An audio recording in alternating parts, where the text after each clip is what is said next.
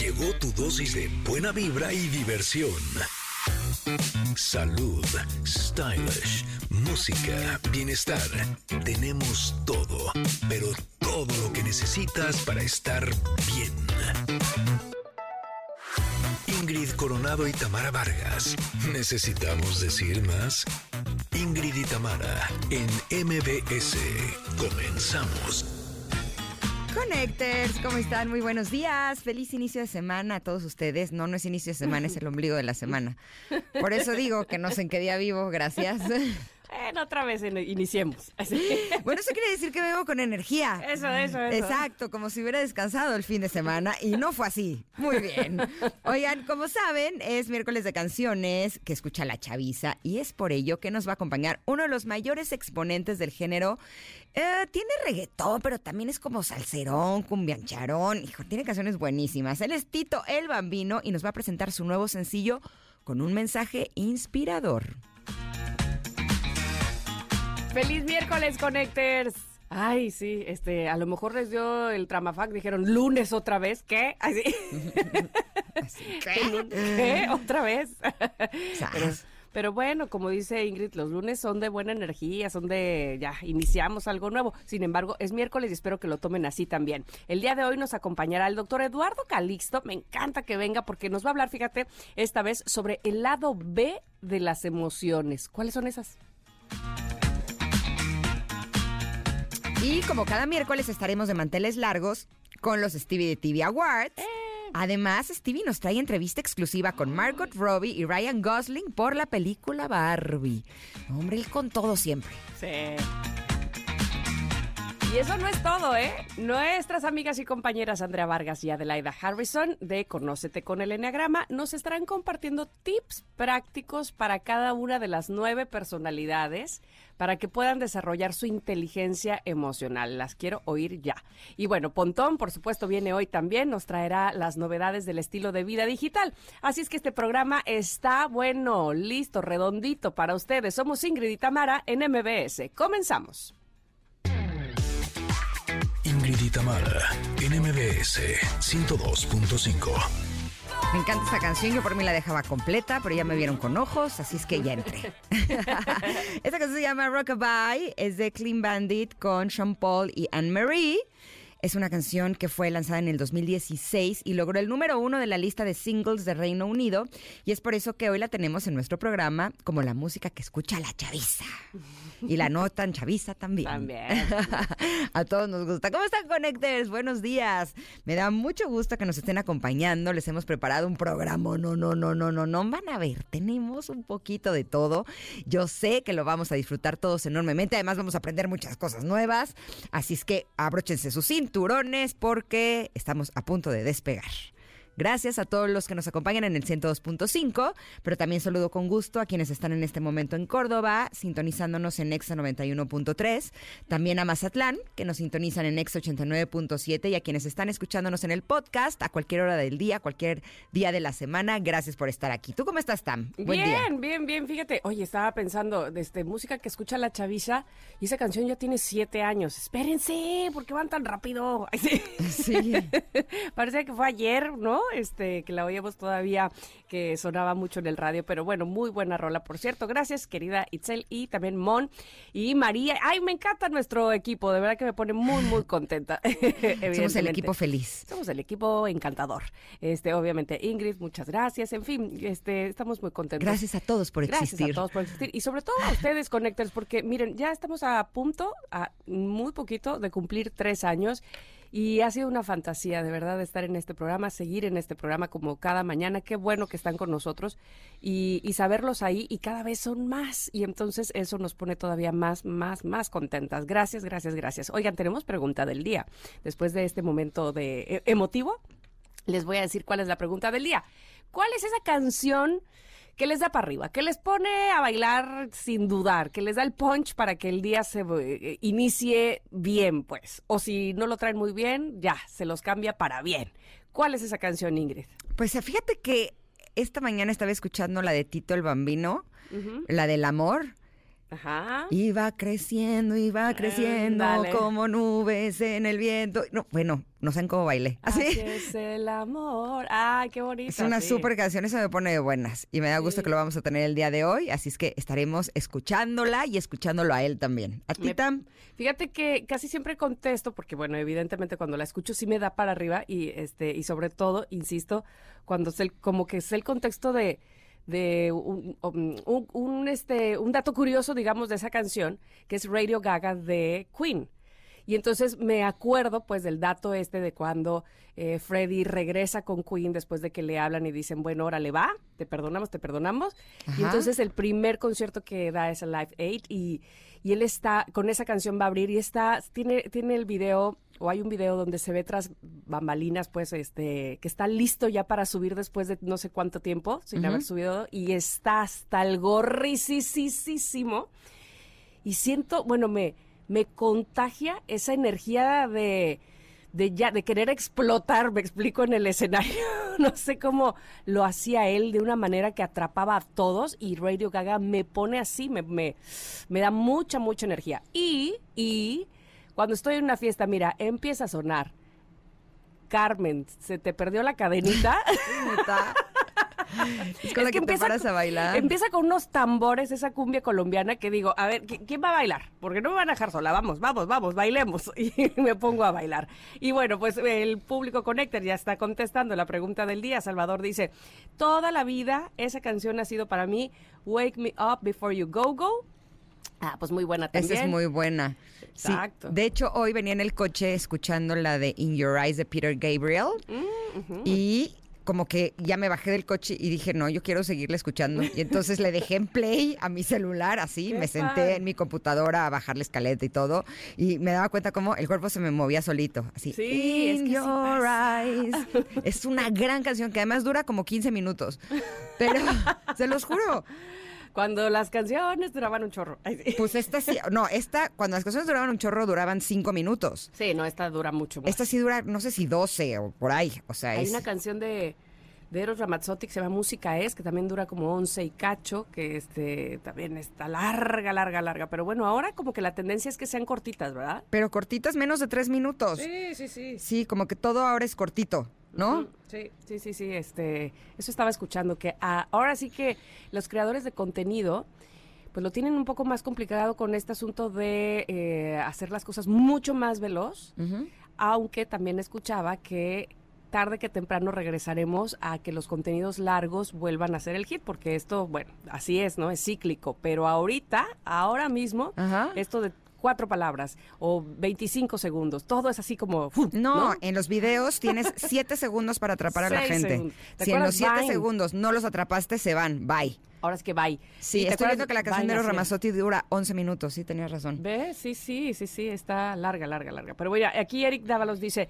eh, yo tengo dos, ramito de violetas y una que me hace acordar de, de mi tía, supongo que es la de esta Navidad de Valentín Elizalde. Si pueden, pongan cualquiera, me harán el día, buen día a escucharlas. Bueno, pues ahí está la petición. Ahí ustedes sigan contestando, por supuesto, la pregunta del día en arroba Ingrid Tamara MBS o en WhatsApp también, no sean así, que nos encanta escribir con ustedes y chatear. 55 78 65 1025. ¿Cuál es esa canción que les da para arriba, no? En lo que vamos a un corte. Exactamente, pero volvemos. Somos Ingrid y Tamara y estamos aquí en el 102.5.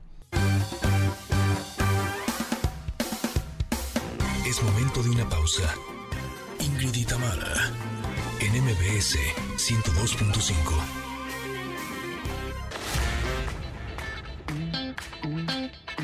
Ingrid y en MBS 102.5. Continuamos. Suena ya el momento del comentarot y fíjense que lo tomé nuevamente de ese libro tan bonito que se ha vuelto mi favorito. Pregúntale al oráculo.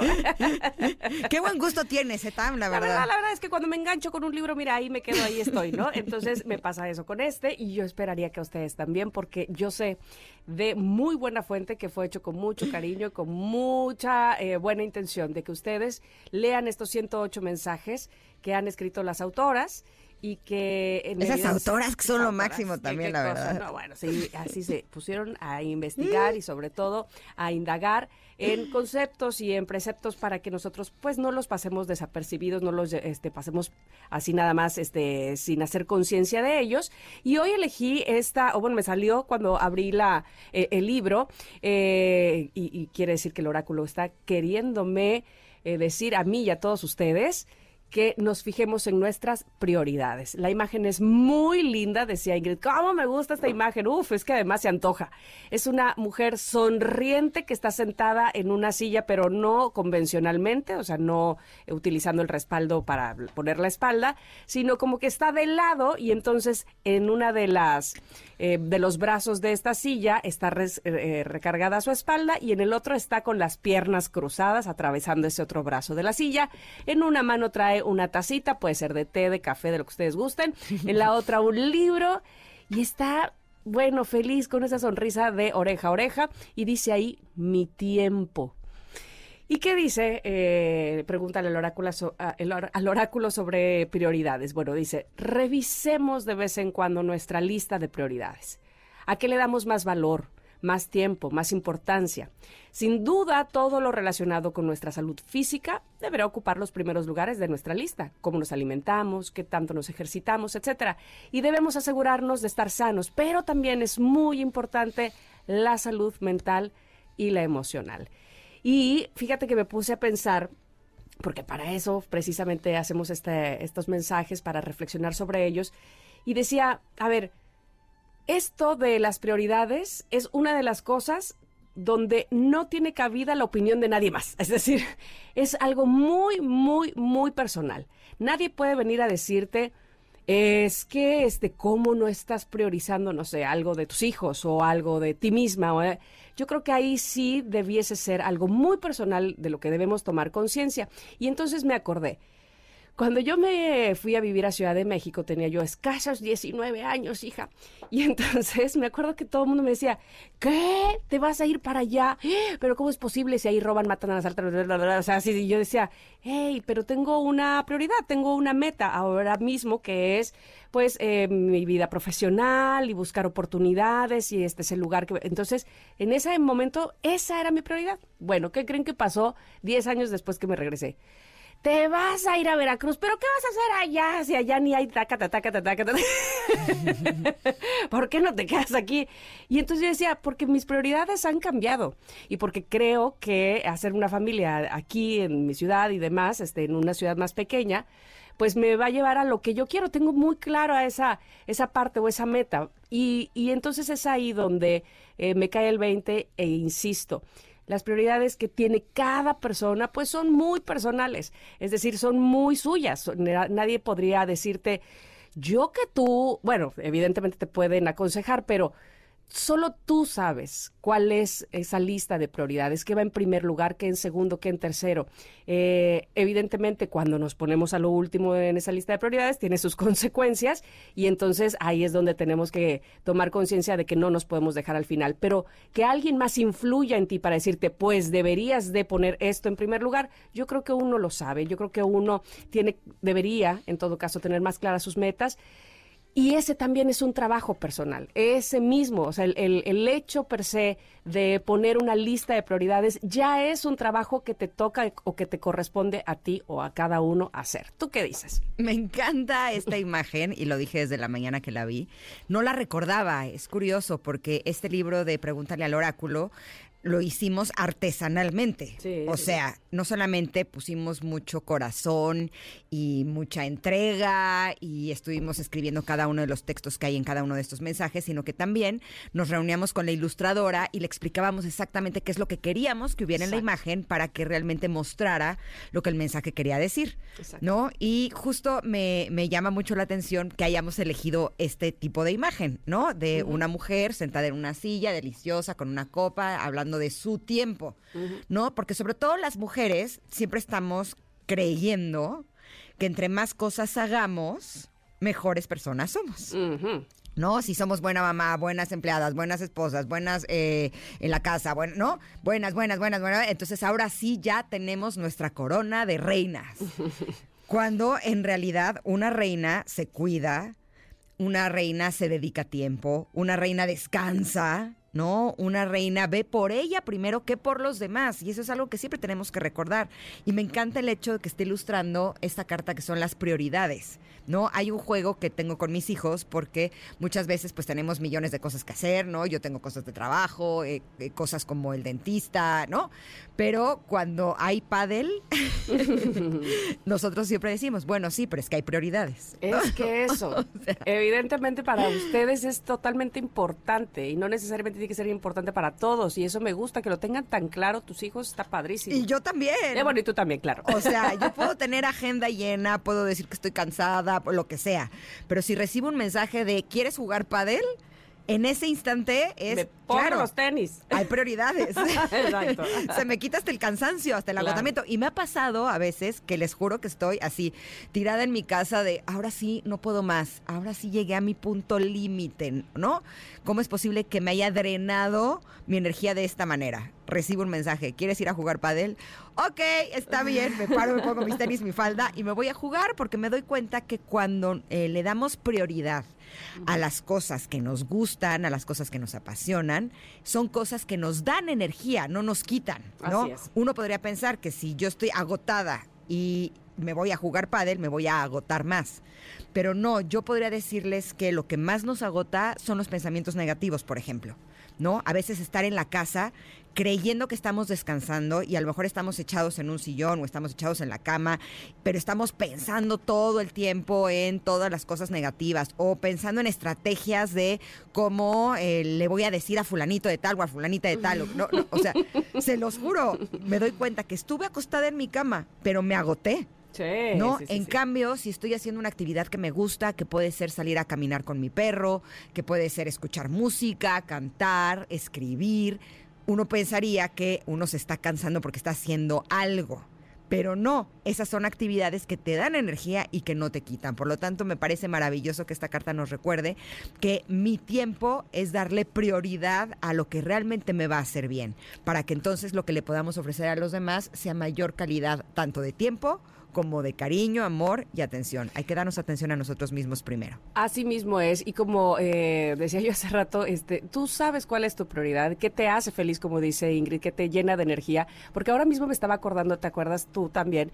De nuestra invitada que eh, le iba muy bien o le va muy bien con sus pastelerías y siempre le decían... Marisa Lazo. A Marisa Lazo, Uy, pero tus hijas, ¿dónde las dejaste, no? Entonces, yo creo que cada quien es un asunto tan personal esto de las prioridades y que tú sabes, evidentemente, qué tiempo y qué, y qué momento y qué espacio de tu propia vida estás dedicando a cada una de las cosas, pero el que ella se sienta eso, a gusto consigo misma, con lo que hace, triunfadora y demás, por supuesto, hace que sea una mujer que le da una mejor calidad o una madre mucho mejor a sus hijas, que por supuesto son prioridad, me explico. Entonces, eso eso es maravilloso, sentarnos a hacer esta lista de prioridades pensando en nosotros mismos antes que en cualquier persona es maravilloso. Y dice el tip, abrazar a los nuestros, platicar con un buen amigo, disfrutar de un paisaje y de un buen libro, bailar, cantar, jugar. Nada de esto puede quedar fuera de nuestra lista porque todo ello suma a nuestro mayor beneficio. Y me gustaría agregar, porque esta es una actividad que últimamente he hecho más y me doy cuenta de cómo me ayuda enormemente, sobre todo en momentos de estrés alto o de crisis, acariciar a mi perro. Ay, sí. Es que uno puede pensar, ok, sí, yo siempre lo acariciaba, pero ahorita me tomo el tiempo de sentarme en el piso con él y acariciarle como entre la nariz y los ojos, ¿no? Y le estoy dando aquí en, en su hociquito. Y su carita de te amo con todo mi corazón, eres lo máximo de la vida, síguele, síguele, exacto. Les juro que mis niveles de estrés ¡prum! me los baja. Y, es curioso porque cuando le dejo de hacer, me hace con la patita así de, no, que síguele, síguele. O te busca con su cabeza. Y es que hacerlo de manera consciente, como bien dices, ay, hace toda la diferencia, qué lindo. Hacerlo como actividad, yo les aseguro que les va a ayudar mucho. Así es que acaricien a sus perros, a sus gatitos, ¿no? Incluso a las personas que aman. Me acuesto a veces en el sillón a acariciar a mis hijos en el brazo, en las piernas. A veces no quieren y se quitan. Pero cuando sí se dejan, también es una actividad súper, súper rica para mí y para ellos también. Qué rico. Qué rico. Bueno, pues ahí estuvo, estuvo ya la carta del comentario del mensaje del día de hoy en arroba Ingrid Tamar MBS, lo van a encontrar. O también en nuestro WhatsApp, ¿eh? Se los dejamos en el 55 78 65 1025. Es ese WhatsApp que tenemos ustedes y nosotros acá para estar más cerquita. En lo que nosotros vamos a ir a un corte y regresamos, por supuesto que tenemos más, pero mucho más y muy bueno aquí en Ingrid y Tamara. Volvemos.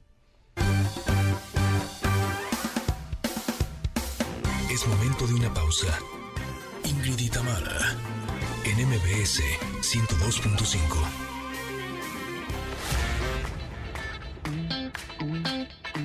Ingrid y Tamara, en MBS 102.5. Continuamos. Estamos escuchando Pitches de Justin Bieber, Daniel Caesar y Giveon. Es una canción que fue lanzada en el 2021 porque es miércoles de música que escucha la chaviza. Y aquí hay pura chaviza, ¿verdad, doctor Galito? ¿Cómo están? Muy buenos días. Puro chavo. Eh, puro chavo aquí en la cabina.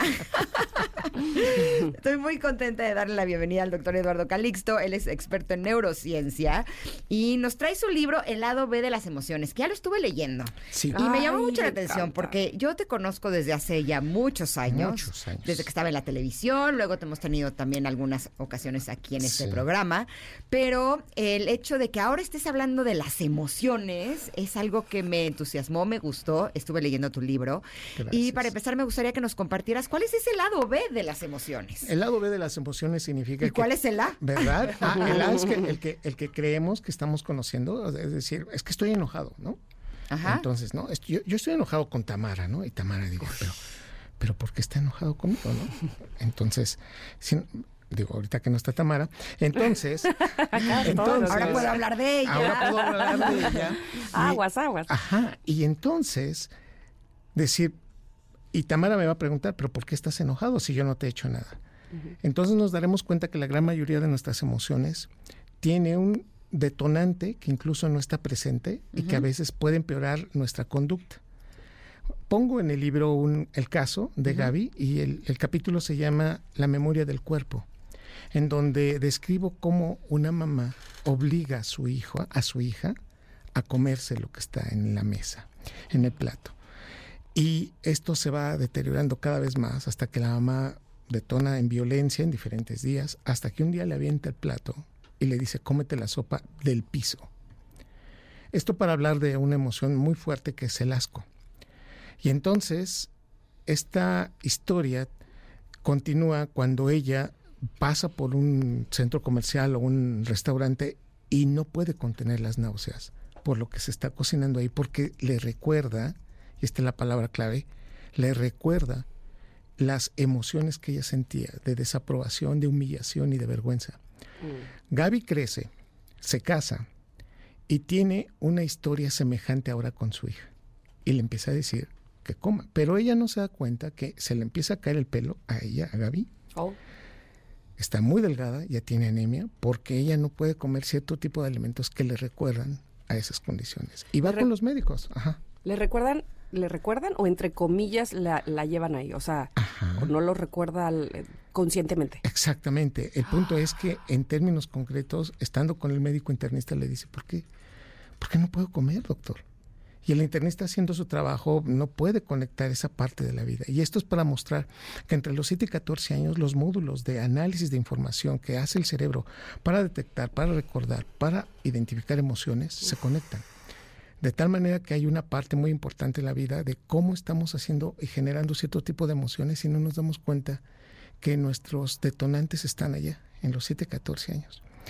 Cuento en, otro, en algunos otros capítulos cómo es bueno tener estrés. O sea, cuando alguien te dice, oye, pero, pero no te estreses, espérame, eh, tener estrés es salir corriendo, tomar decisiones, adaptarme. Pero el problema es que ese estrés, si dura más de 90 minutos, se vuelve en una condición que no es adecuada. O sea, el estrés te puede impulsar, pero no te puede estar impulsando todo el Todo el tiempo, porque pues, si no te está forzando para llegar a lugares de ti que te podrían hacer daño. Qué hermosa forma de decirlo. Porque exactamente no te puede estar impulsando porque en los 90 minutos el calcio se empieza a meter más a las neuronas y puede ponerlas en peligro o las mata. Entonces hay un claro ejemplo de cómo el estrés puede llevar a la muerte neuronal y lo primero que se nos va es la memoria a corto plazo. Entonces cuando te dices, a ver, espérame, ¿qué, ¿qué, tenemos que hacer mañana? Se me olvidó.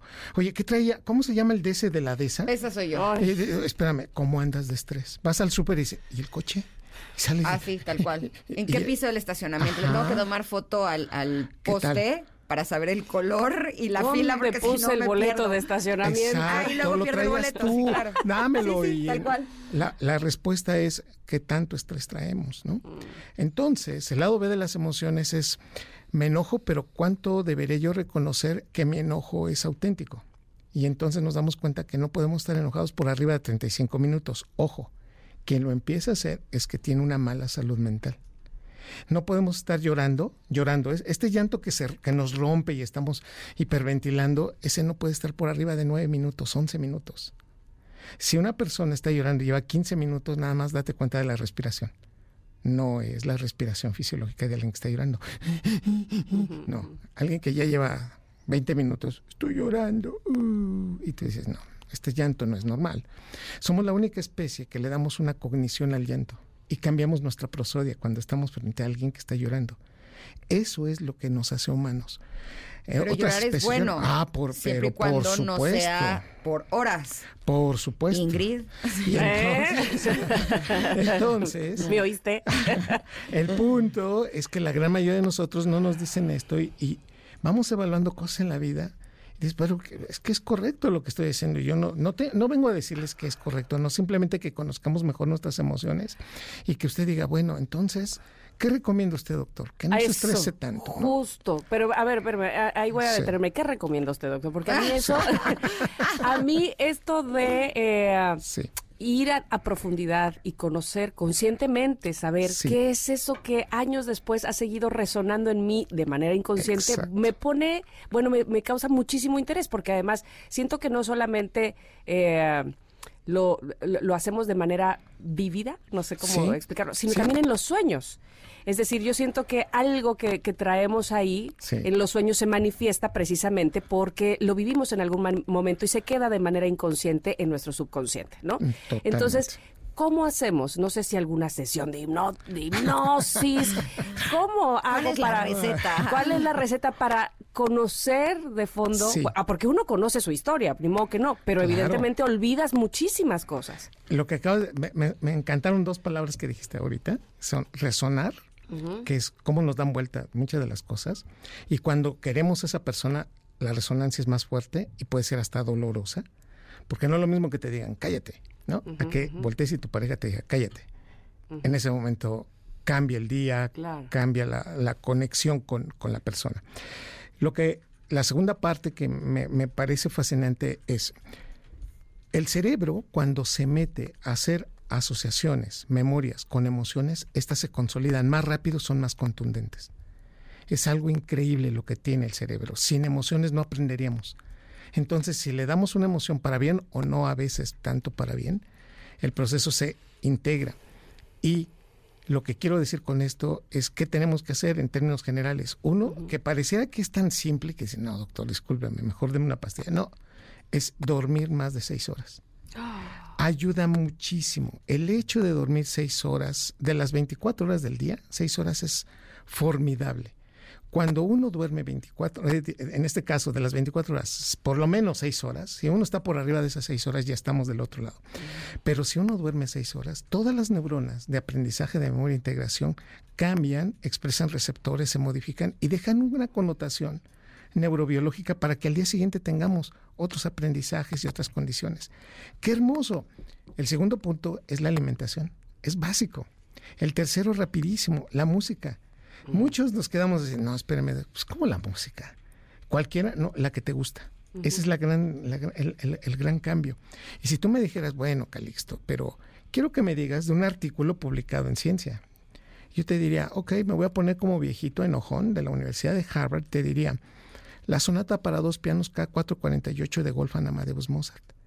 Esa genera una actividad neuronal en el cerebro tan fuerte y la resonancia es tan grande que nos permite poner más atención y nos incrementa la memoria en los siguientes 20 minutos.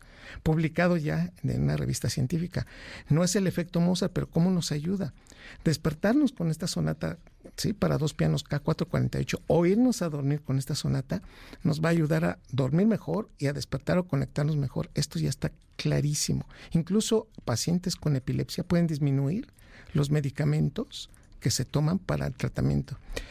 Finalmente, con esto tendríamos que reconocer en dónde está y reconocer la parte importante de qué pasó entre los 7 y 14 años que se conectaron estas neuronas y que vimos violencia, enojo, malas palabras. Digo, no estoy diciendo para todos, pero ahí se esconde una condición terrible. 92% de la población de este mundo, no me equivoqué, 92% tiene una lesión, un enojo o algo que traemos desde la infancia y lo expresamos y no nos ayuda a conectarnos o con las personas o con los alimentos o con nosotros. Pero además, eh, aquí en tu libro hablas de que el cerebro le otorga más atención a los detonantes negativos de la vida. ¿Qué tal? O sea, una grosería, un malentendido, un grito, un chisme, y o sea... Y nos pasan 10 cosas en fritos, el día. porque nos puede pasar 500 buenas, pero con que nos ah, pase una, mala, ya se quedó atrapado en eso. claro. No, Y ese es el punto que yo les cuento, que pues habrá que hacer un balance y no te enganches. Y si te enganchas, pues no te claves. Eso me lo enseñó un amigo psicólogo desde la facultad. no te enganches. No te enganches y si te enganchas, no, te, claves. me encanta. Hay que ponerlo en el espejo del baño. Libéralo, ¿no? Hay una parte del libro que digo claramente, y también esto basado en, una, en un artículo científico, que si nos habláramos más al espejo, que se le dijeras, Eduardo, nos fue muy mal ayer. O sea, yo diciéndomelo al espejo. ajá. Pero hoy es un día fabuloso. Eres grande, eres muy importante, Eduardo. No te equivoques más. Hoy sal y rómpela.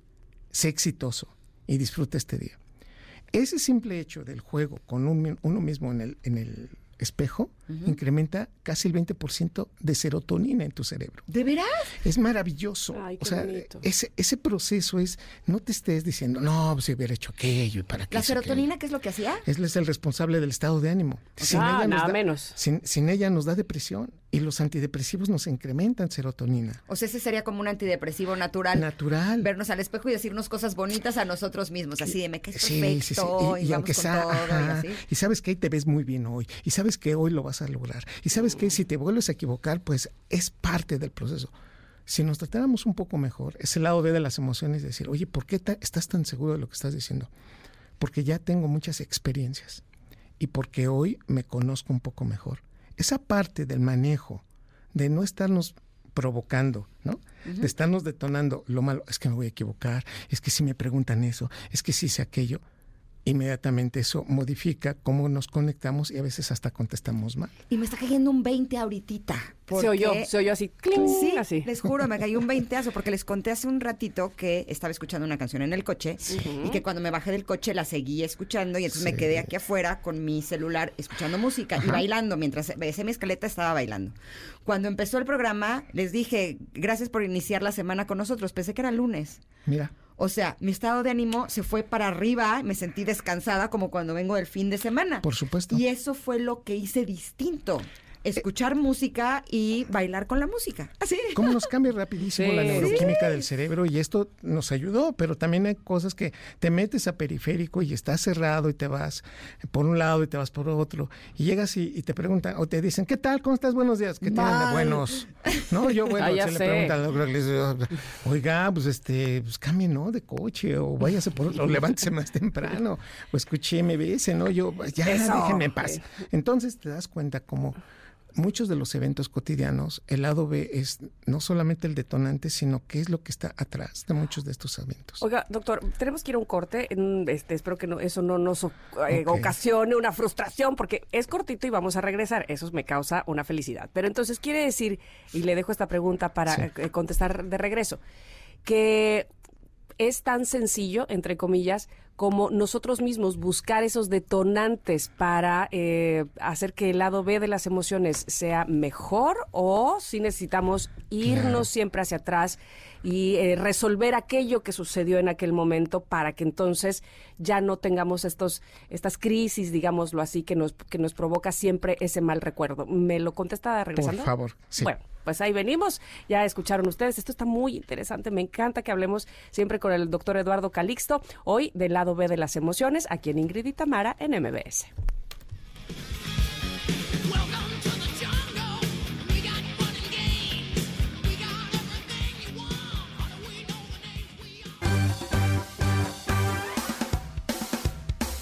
Es momento de una pausa. Ingrid y Tamara en MBS 102.5.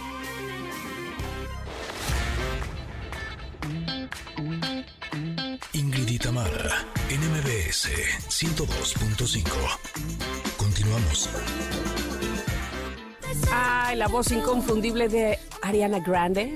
Esta canción que se llama Positions es de 2020. Bueno, pero estábamos eh, platicando con el doctor eh, Eduardo Calixto sobre el lado B de las emociones, que es el título de su libro, y además le preguntaba eh, ¿Cómo hacemos? Pues eh, tenemos la posibilidad de que en este momento, con algo externo, esas, eh, esos momentos de tristeza, de frustración, de eh, que, en algún momento nuestro pasado nos hace que ahora lo sintamos, se calmen con algo actual o necesitamos ir a aquel momento donde sucedió aquello que nos produce todavía ese mal momento.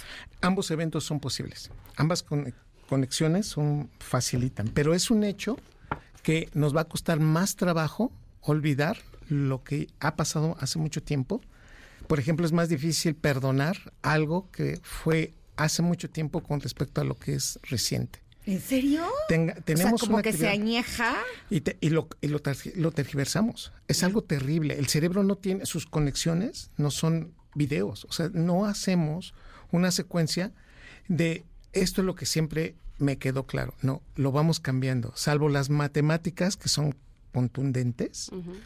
Prácticamente todo lo vamos cambiando. Entonces tú me platicas una o yo te platico, fíjate que pasó esto, y, y, me sale Ingrid, me dice, no, a ver, espérate Eduardo, fue primero esto y luego aquello, y yo, bueno, a ver, como el em teléfono descompuesto. Exactamente. Cada uno de nosotros le va dando al mismo, al mismo evento una conectividad distinta porque va, va enmarcado en la emoción. Y por eso a tu pregunta, querida Tamara, queridísima y admiradísima Tamara, tengo que decir abiertamente que los dos eventos se pueden ayudar. Uno, yendo a donde estaba la condición y decir, bueno, a ver, sí me, sí me gritó mi mamá. ¿Y sabes qué? Sí me pegó. ¿Y sabes qué? Sí me humilló. Y realmente hoy siento mucha tristeza Hoy resolvemos que prácticamente muchos de los eventos, cuando no se dieron una respuesta o una explicación en esas etapas, están atrás, por ejemplo, del síndrome del impostor. El que no se cree sus éxitos, el que no se cree que está haciendo bien las cosas, porque necesita el reforzamiento de una manera incluso muy fuerte en la vida necesitamos decirle a una persona, lo estás haciendo muy bien y hay que reconocérselo, porque de otra manera son las personas que son las primeras en llegar, las últimas en irse, en, ser perfeccionistas, porque precisamente en una época de la vida alguien les dijo que no lo iban a hacer bien, que no eran buenos en lo que estaban haciendo o que no eran queridos en ese ambiente. Por eso la etapa de 7 a 14 años es fundamental. Pero ahora, y ya para rematar mi respuesta, el asunto es que ya de adultos podemos tener el recurso para cambiar muchas de las cosas. Entonces, hoy reconocemos que la parte más inteligente de nuestro cerebro, la que toma decisiones, que se llama corteza prefrontal, que está arriba de los ojos, esa corteza manda conexiones a la amígdala cerebral en donde se generan las emociones y esto tarda entre 24 a 28 días. Lo hermoso de todas estas historias es que 24 a 28 días podemos empezar a cambiar ¿qué? hábitos o modificar muchas de las cosas que a veces nos lastiman. Esta es la parte que nos distingue de los animales, ¿no? Totalmente. Entonces la prefrontal, que muchos decían, ay no, ¿cómo va la prefrontal a ir hasta allá abajo? Sí lo hace, en la medida que estamos que, pues levántate temprano, cambia rutinas, haz esto nuevo. Y entonces, esta, digo, por decir algunas, en términos generales, sí nos ayuda a motivarnos, a cambiarnos. Por eso la terapia funciona. Ahora, ¿hasta qué punto lo que nos hace más daño es este, eh, este creer que las cosas deberían de haber sido de una forma ah, distinta? 74% de nuestros pensamientos están funcionando en contra hasta de nosotros mismos. Y hay cosas que no podemos cambiar. Por supuesto. Me llama la atención que tú mencionas en este libro que vivir en soledad se asocia con un aumento del 30% en el riesgo de sufrir isquemia cerebral o un infarto de miocardio. ¿Qué tal? ¿Por qué sucede eso? Porque también tenemos cambios neuroquímicos a expensas de la soledad en la que estamos. Y esta soledad es no la escogida, ¿eh? no el forever alone que se va los sábados y domingos, mm. ¿no? Este, al antro de Veracruz. Digo, no, no, digo por decir una cosa. Pero no, o sea, el hecho es de que el que no el que no escogió, el que se le murió la pareja, al que lo abandonaron, al que no lo visitan, a esa persona, en este contexto, gradualmente empieza a disminuir los niveles de oxitocina, se incrementan los de cortisol y los de adrenalina. Hay una tendencia a que todo es un peligro y hay una región en el cerebro que es la unión temporoparietal, se oye así muy, ya llegó el doctor, la unión temporoparietal del cerebro, del cráneo, en donde, ¿se acuerdan ustedes que la, frase de el sordo no oye pero bien que compone? Ajá. Eh, fíjense nada más, entonces el que está solo no ve bien pero bien que, que, cree lo que está pasando. Entonces, es que tú te estás burlando de mí.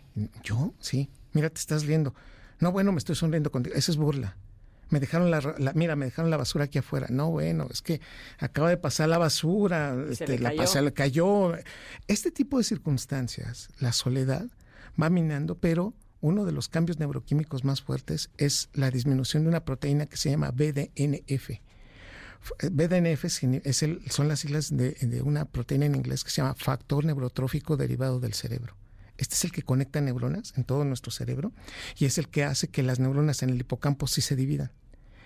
Todos los días, después de los 38 años, perdón por la mala noticia, Después de los 38 años promedio, unos empiezan a los 35, perdemos entre 5.000 a 15.000 neuronas todos los días. Sin embargo, si nosotros hacemos ejercicio, si, nos comemos, si comemos bien, si tenemos actividad sexual, si hacemos cosas maravillosas, este BDNF se incrementa. Uno de oh. los actos maravillosos es que nos hablen por nuestro nombre. No es que te digan, ay, mira la güerita, no, se llama Ingrid. Y si le dices, Ingrid, mira, te, puedo prestar este libro y bla, bla, bla. ¿O qué, qué, te parece, Ingrid? Automáticamente su cerebro conecta más neuronas. O sea, cuando a mí me dicen mi nombre, mi cerebro conecta más neuronas. Será, es sensacional y maravilloso. Y eso cambia específicamente. Ay, doctor, ya no tenemos que ir y cada vez se pone más interesante. No lo queremos cortar, ¿verdad? Pero ya nos están diciendo que ya, oh, que la canción, que ya. tiene, que, tiene que regresar, por favor. Claro que sí. Porque tenemos muchos temas que tratar con usted, doctor Eduardo Calixto. ¿Dónde lo podemos localizar? Arroba de Calixto en Twitter, Eduardo Calixto en Facebook y doctor Eduardo Calixto en Instagram.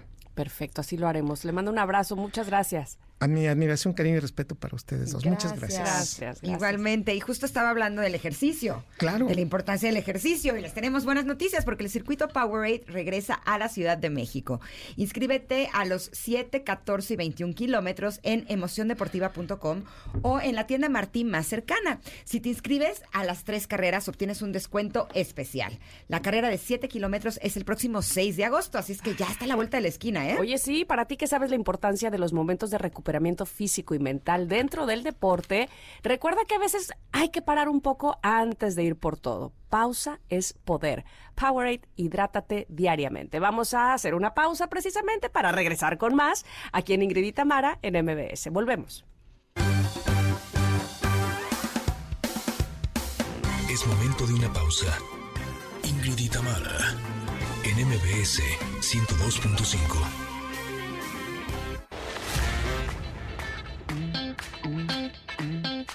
Tamara, NMBS 102.5. Continuamos.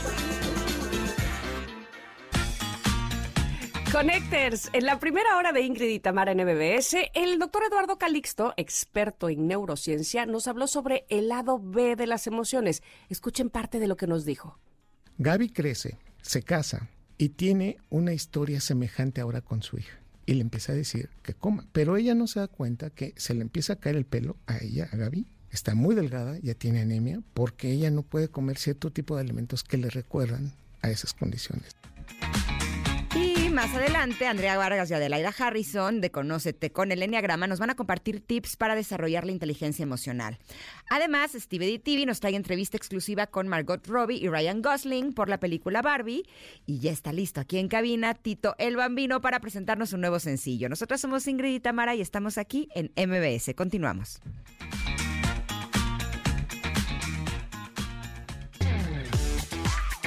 Ingrid y Tamara, en MBS 102.5.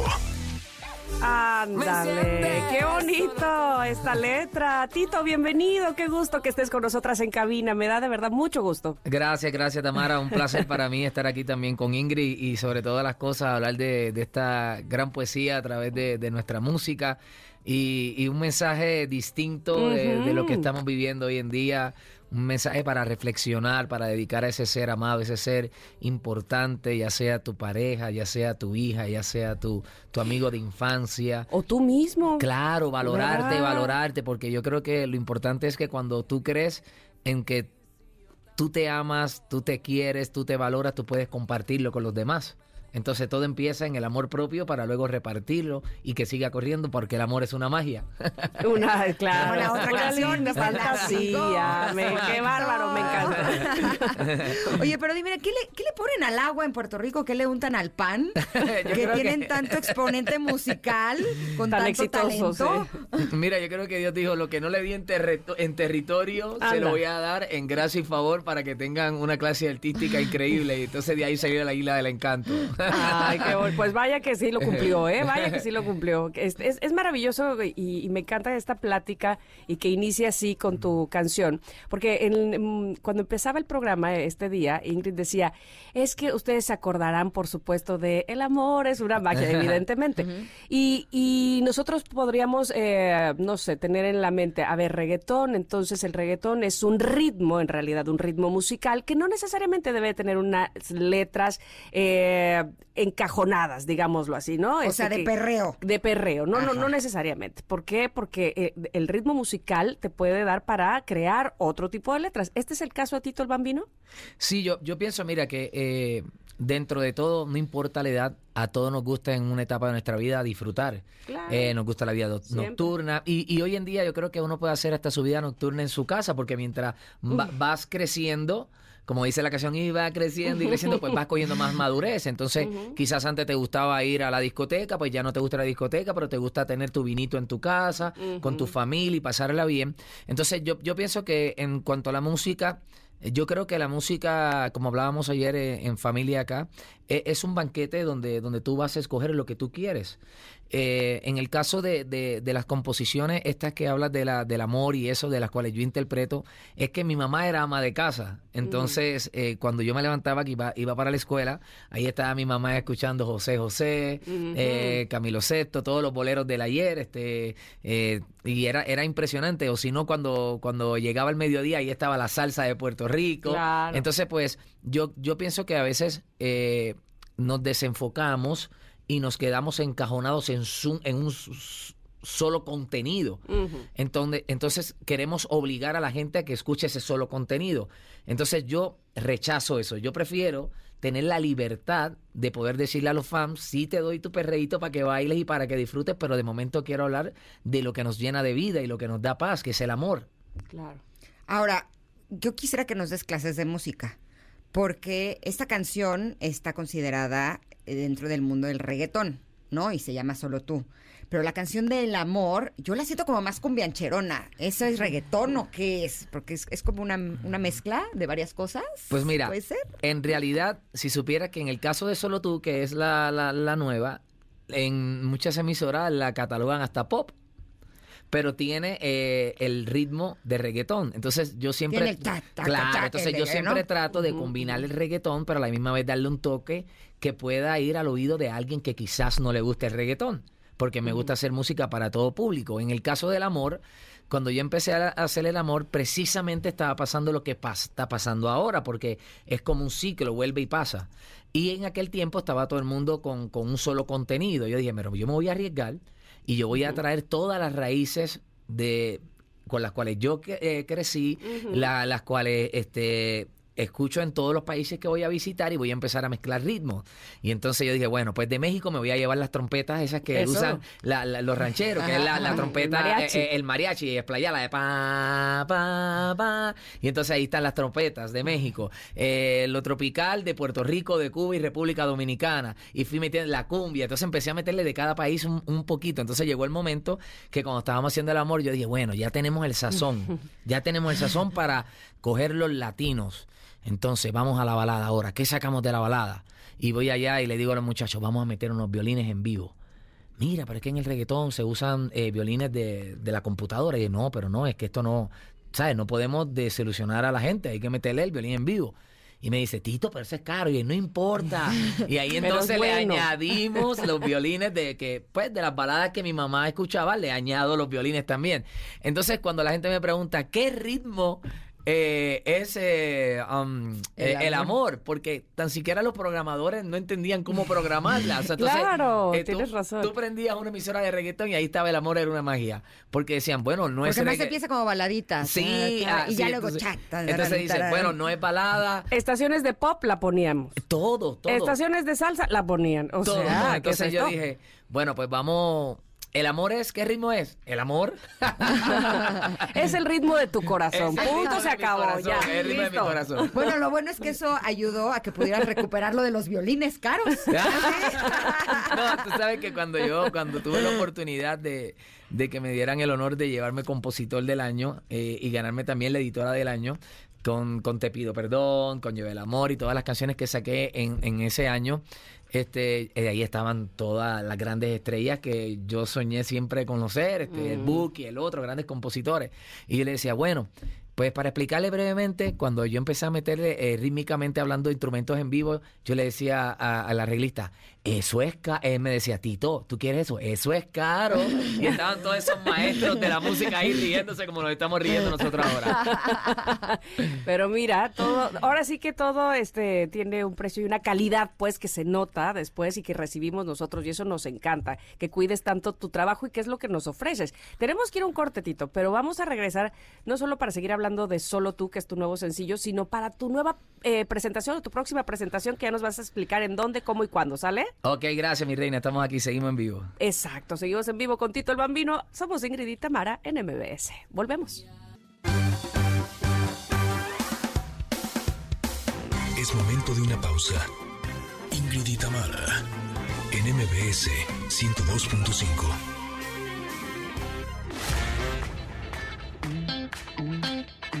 Ingrid y Tamara, en MBS 102.5. Continuamos. Seguimos escuchando a Tito el Bambino. ¿Por qué? Pues porque lo tenemos aquí en cabina. Gracias. Ya hemos estado platicando de su nuevo sencillo, que es Solo tú.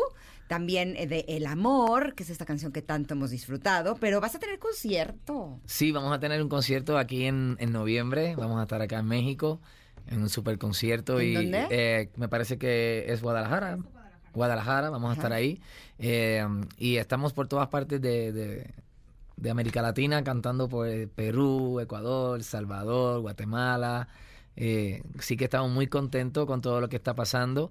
Y eso fue una de las cosas que, que me motivó a, a- a volver a, a entrar al estudio y preparar un, un nuevo álbum, ya que desde que abrió la, se nos abrieron las puertas luego de la pandemia, eh, no hemos parado de estar en diferentes países y el calor del público, pues hay que devolvérselo con y el amor con música nueva. Claro.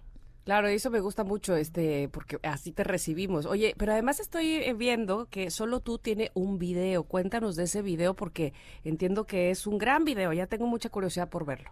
Pues mira, realmente ese video fue muy interesante porque esta canción eh, rompió todo el protocolo mío, porque hoy día pues sabes que por, por el nuevo sistema que hay digital hay que mandar las cosas con tiempo y hay que hacer todo con un protocolo. Entonces yo cuando estoy en mi casa que que me encuentro solo porque me había, o sea, los nenes no estaban, mi esposa no estaba y ¿Cuántos nenes tienes? tengo dos, mi esposa tiene dos, o sea que tengo cuatro. Ay, Tenemos la parejita de un lado y yo de otro lado la parejita. Entonces, pues tenemos, ya estamos ahí bendecidos. Muy bien. Pues Tamara, cuando yo llego a, a- a casa Ingrid ese día, digo, Señor, yo estoy haciendo un disco. ¿Sabes que uno habla con Papá Dios? Claro. Y le digo, yo estoy haciendo un disco, pero yo quiero una canción de verdad que no llame la atención, sino que capte la atención de la gente. Y levanté mis manos y yo prácticamente siempre me meto al baño, porque el baño tiene su equito, su efecto natural de la naturaleza. sí, sí. Y, y me sale, me sale, y es que tú, la el coro. Y yo digo, ¿qué es esto? Entonces empiezo a trabajar en el intro. Y, y si volvieran a nacer, te escogería de nuevo. Y digo, espérate. Entonces tenía un amigo mío que eh, eh, es cantautor. Dios, tranquilo. Sí, sí, sí, sí, sí, yo emocionado. Entonces tengo un, un amigo mío cantautor que me estaba esperando para almorzar porque estaba en Puerto Rico y yo de presentado ese día le digo, mira, yo te llevo a almorzar, no compartas con nadie que yo te llevo a almorzar, pero la moza que tenía lo que había pedido lo estaba recibiendo. Olvídate del almuerzo. Claro. So me, me meto me meto ni que a bañar y dar las 2 de la tarde y mi amigo, oye hermano, pero viene. Ya, hermano". Y ya yo, tengo hambre. Digo, espérate, cógelo con calma. Pues ahí vengo, me sale ya la canción, me meto a TikTok y grabo el coro y digo, vamos a ver qué pasa. Y la gente empieza a subir videos con la familia. Ah. Y entonces, pues me voy emocionado y digo, wow, impactó. Pues me voy emocionado a comer con el amigo mío y otro amigo mío que está en los medios me llama y me dice, ¿viste lo que está pasando con lo que subiste? Y le digo, sí, estoy muy emocionado. Y yo no había hablado con el amigo del almuerzo de lo que me estaba pasando. Y le digo, mira con quién ando. Y me dice, dile a ese hombre que termine esa letra ahora y acaben y saquen eso. Al otro día me fui de Puerto Rico a Miami. A las 8 de la noche ese mismo día teníamos ya casi el arreglo terminado. Al otro día me voy a Miami, grabo la canción. Al otro día tenía concierto en El Salvador. Y al, salgo de Salvador y me voy a Colombia. Y en el mismo Salvador estaba diseñando el video. Dioses. Y yo dije, bueno, es ahora o nunca. Olvídate de las reglas digitales, vamos a darle a la gente lo que la gente quiere. Y me impactó porque este quisimos hacer el video con la vivencia que viven diferentes familias en el mundo.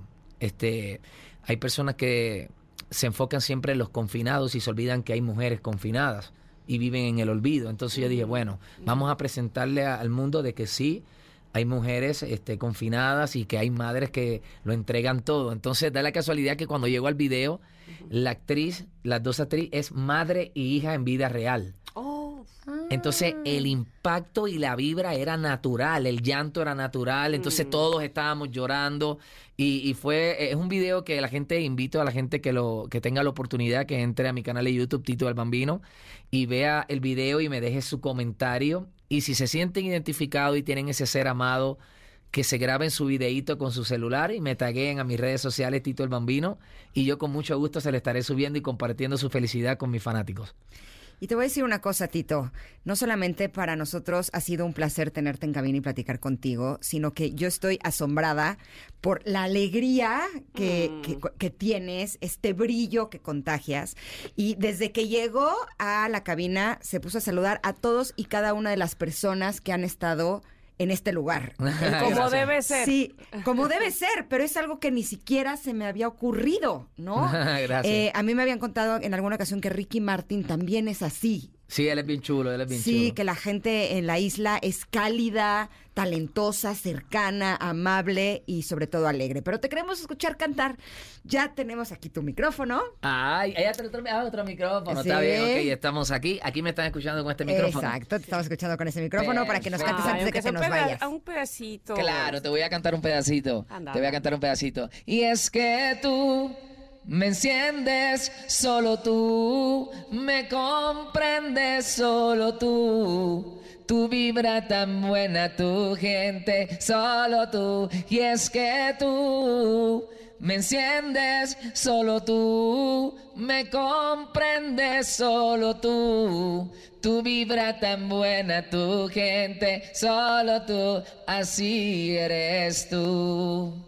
¡Bravo! Pero les quiero regalar algo. Les quiero Ay, regalar sí, algo a ustedes dos. Y va creciendo. Va creciendo y creciendo Eso, como nubes en el cielo, dando vueltas por el mundo, es increíble. Así es. Todo el mundo cantando. Ah, qué lindo, están cantando. Y al Y fin lo encontré. El amor te ciega, aunque a veces te engaña. El amor es pureza. Si es que alguien tú amas, lo quiero mucho. Gracias por la oportunidad. Gracias. Tito. Gracias. Gracias, gracias, Tito, por tu cariño y por todo lo que nos diste esta mañana. Y nos seguirás dando, por supuesto. Si es que no se pierdan la próxima presentación en el Coca-Cola Flow Fest. Ahí estará Tito el Bambino. Gracias. Gracias, mucho éxito a las dos, muchas bendiciones para ustedes y su familia. Éxito a ti también. Gracias. Gracias. Nos vamos a ir a un corte, pero yo ya había pontón. Y también Ah. viene enagrama, tenemos un poquito de todo, así es que quédense con nosotros, regresamos en unos minutos, somos Ingrid y Tamara y estamos aquí en MBS. Es momento de una pausa. Ingrid y Tamara, en MBS 102.5.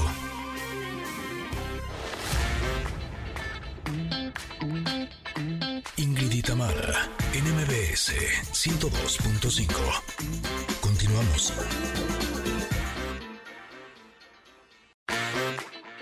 Enneagrama. Nueve formas de ver la vida. Descubre la tuya. Estamos ya de regreso. Esta canción que se llama Shape of You, sí, es de Ed Sheeran. Él la escribió y ¿saben qué? Se dice que la escribió para que la cantara Rihanna. Pero dijo, ¿saben qué? ¿Saben qué? ¿Saben qué? Mejor me la quedo, que me quedó muy buena. Entonces, bueno, vaya que la hizo éxito. 2017 sonaba Shape of You y hasta el momento sigue siendo un éxito, por supuesto. Me da mucho gusto presentar como cada miércoles en este programa a Andrea Vargas y Adelaida Harrison para que nos hablen de Enneagrama, pero el día de hoy específicamente de tips prácticos para desarrollar nuestra inteligencia emocional de acuerdo a nuestro tipo de personalidad. Bienvenidas, ¿cómo están? Hola. Hola a las dos. Hola, Pam. Muy contentas, muy contentas de estar aquí de nuevo y seguimos con el tema de la inteligencia emocional porque de verdad nos hace mucha falta en este país.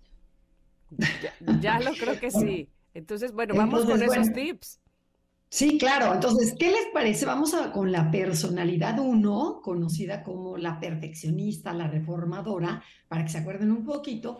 Y si te identificas con esta personalidad, más que buscar la perfección, porque acuérdense que son ordenados, estructurados, todos moralistas, y demostrarle al mundo que siempre tú tienes la razón o tratar constantemente de mejorar todo, mejor el tip que te vamos a dar hoy es dale prioridad a tus relaciones interpersonales. Por ejemplo, ante un conflicto o una situación difícil en tu matrimonio de, de pareja, en una amistad, con un hijo, antes que tener la razón, siempre ve primero por la relación interpersonal. Dale, dale, dale prioridad y dile que sí, mi amor, estás bien, estás de acuerdo, porque aunque tú tengas ganas de tener la razón, no siempre es mejor trabajar en la relación y no ser dueña de la verdad.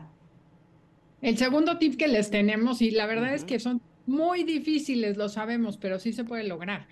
Cuando te caches como uno enojándote porque el vecino se compró el coche, porque el otro fodongo no fue a trabajar, porque mi esposo se quedó echadota en la cama, deja de enojarte por eso y empieza a preguntarte, ¿tú te has dado gusto? Y empieza a darte gusto tú y a, a consentirte un poquito, porque les molesta porque ellos no lo hacen. Entonces, en vez de estar repartiendo, consiéntete y quiérete un poco.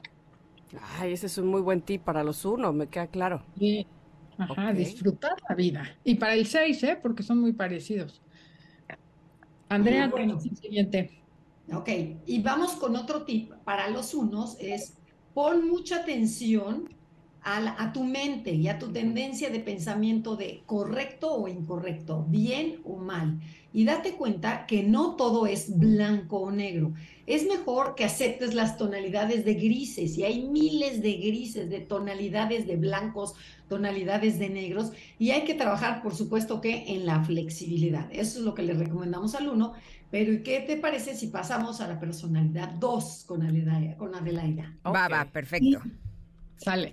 Oigan, es que la verdad es importantísimo eso, porque en la medida, que- todo el trabajo es contigo. Todo lo que te molesta afuera es adentro. Entonces, el 2 es el colaborador. ¿Se acuerdan que son personas que siempre están viendo qué necesitan los demás? Están cansados de trabajar por los otros. Entonces, el primer tip y reto que les tenemos es pasar tiempo a solas, sin prender la tele, sin ver el celular. O sea, conecta contigo y aprende a convivir con tus necesidades, con tus emociones y contigo mismo. Entonces, bueno, eso es un gran reto. Ay, gran tip. Yo conozco un super 2 que nunca, nunca ha ido a terapia porque le da justo miedo estar con- confrontarse con él mismo y vive pegado a las redes sociales. Es impresionante porque hasta él mismo dice, es que si se me va el celular y no veo redes sociales, me muero. Y es un super 2. Así es que, mira, pasar tiempo a solas es un buen tip. Exactamente. Y bueno, y estas personas ayudadoras, serviciales, que están dedicadas a los demás, la pregunta es, ¿qué es lo que realmente necesitas? Porque fíjense, esta personalidad 2 sabe perfectamente qué quiere el suegro, qué quiere el esposo, qué quiere la, la nana, qué quiere todo mundo, pero ellos no saben qué necesitan. Entonces, el tip es detecta tus necesidades, o sea, aprende a detectar y este y no te andes quejando, por ejemplo, porque ellos ayudan muchísimo, pero luego se quejan de que mira, a mí nadie me ayuda. Es que ¿por qué? Porque tú no detectas, entonces date tú lo que necesitas. Y otra cosa importantísima es deja de dar para que te den. Hay muchísimas maneras en que tú das para recibir algo a cambio, sea agradecimiento o un favor o como depositarle al banco del amor. Y ponte a ver de qué manera te cae gordísimo cuando no lo logras, que tiene un poco que ver con lo que Andrea decía antes, ¿no? Checa, como siempre tienes una agenda oculta que está esperando recibir algo a cambio. Híjole, y, eso me imagino que debe de dar muchísima decepción, ¿no? Yo cuando me desintegro me voy para allá. ¿Sabes de lo que hablan? Por eso intento estar integradita más tiempo para que eso no suceda. Sí, claro, y, es cuando dices, yo que paso por sus hijos, yo que les compro, yo que me acuerdo del cumpleaños, yo que no sé qué, que soy la santa patrona y nadie se acuerda de mí. Entonces ahí está esa parte del dos, ¿no? que, tiene que, ver, dices, a ver, ¿qué tanto tu dar es genuino y no lo haces nada más por, por sacar algo a cambio? Exacto, dar porque quieres y no dar para que te quieran. Exactamente. Y bueno, ¿qué tal que vamos con la personalidad 3 ejecutora?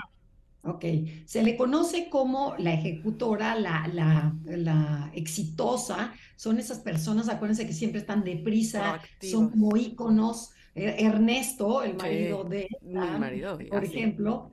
Y entonces lo que le daríamos de tip a la personalidad 3 es no todo es trabajar y trabajar, hacer y hacer y tornar, porque se vuelven máquinas de trabajo. Lo que le recomendamos es hacer pausas y dedica tiempo para realmente conocerte a ti, porque el 3 vive para el mundo de afuera igual que el 2, entonces lo que le importa es también estar solo y aprender a conocerse a sí mismos que les da también mucho miedo. En terapia no van los tres a terapia, no les gusta que los conozcan. No, hombre, se mueren, se mueren. Y el segundo tip es que cuando estés con alguien, genuinamente te intereses por esa persona. O sea, haz preguntas y escucha cómo piensa, qué siente.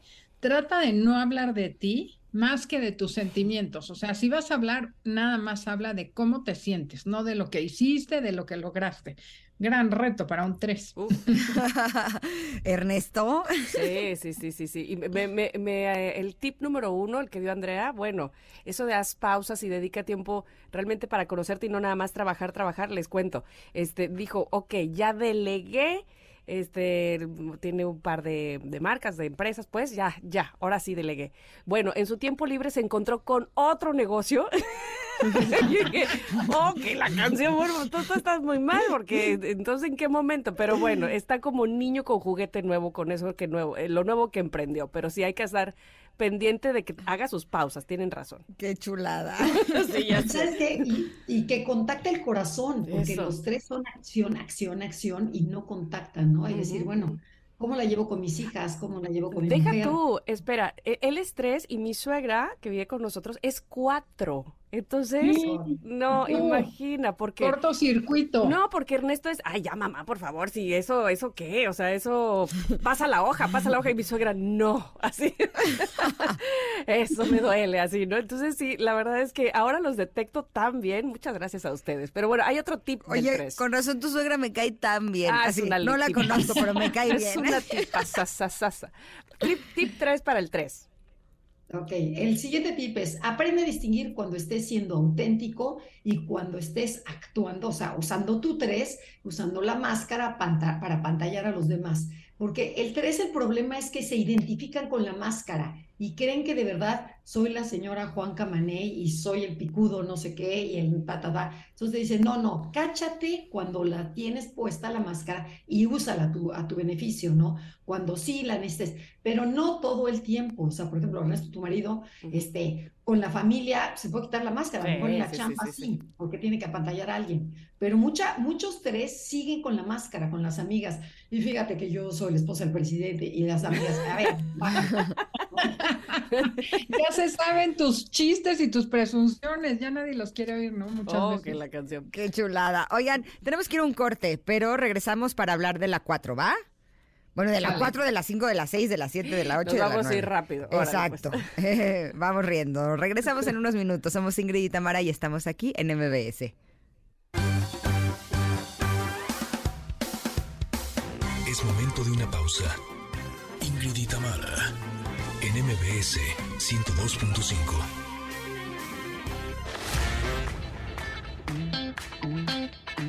Ingrid y Tamara en MBS MBS 102.5.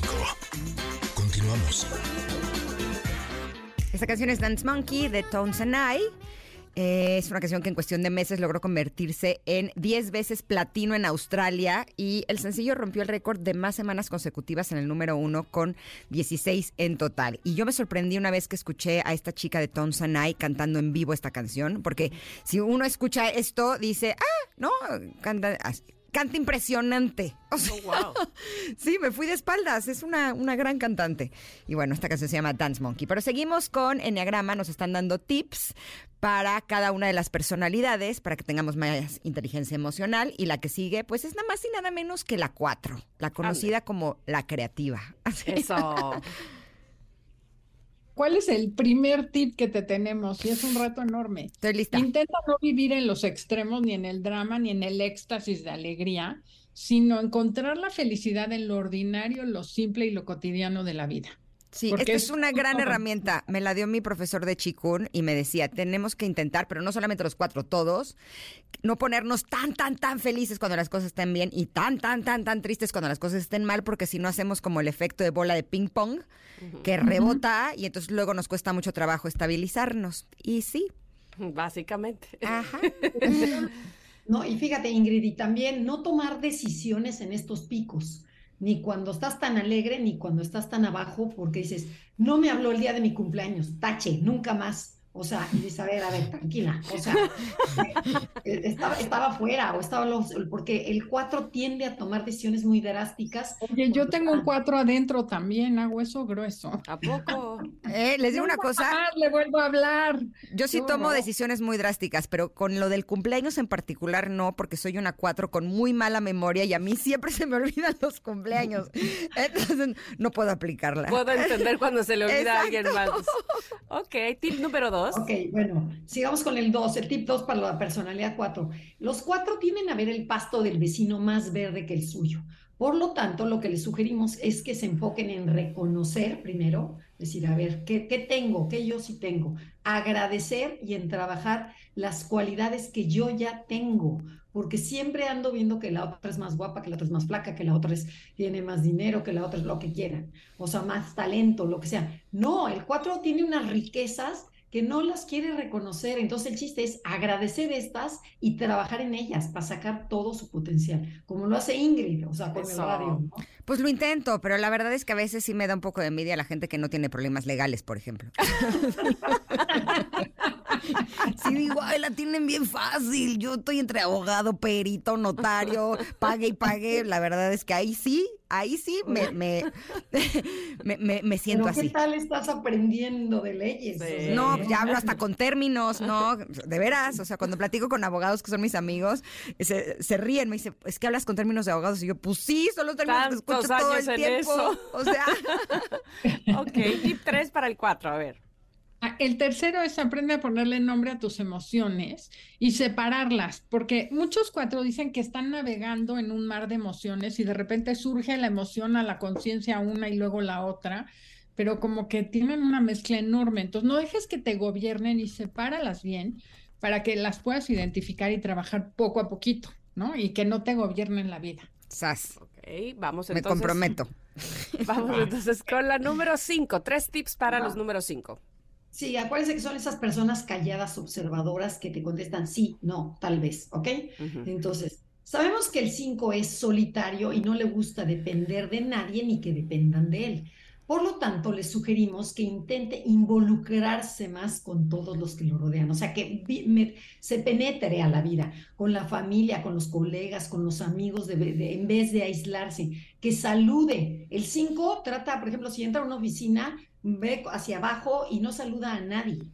Y a la, a la casa llega tarde y trata de no saludar a nadie. Entonces, que se esfuerce un poquito por apapachar. Ok. El segundo es que baje de la cabeza al corazón y conecte con su corazón y sienta las emociones y las sensaciones en su cuerpo. Ok. Ok.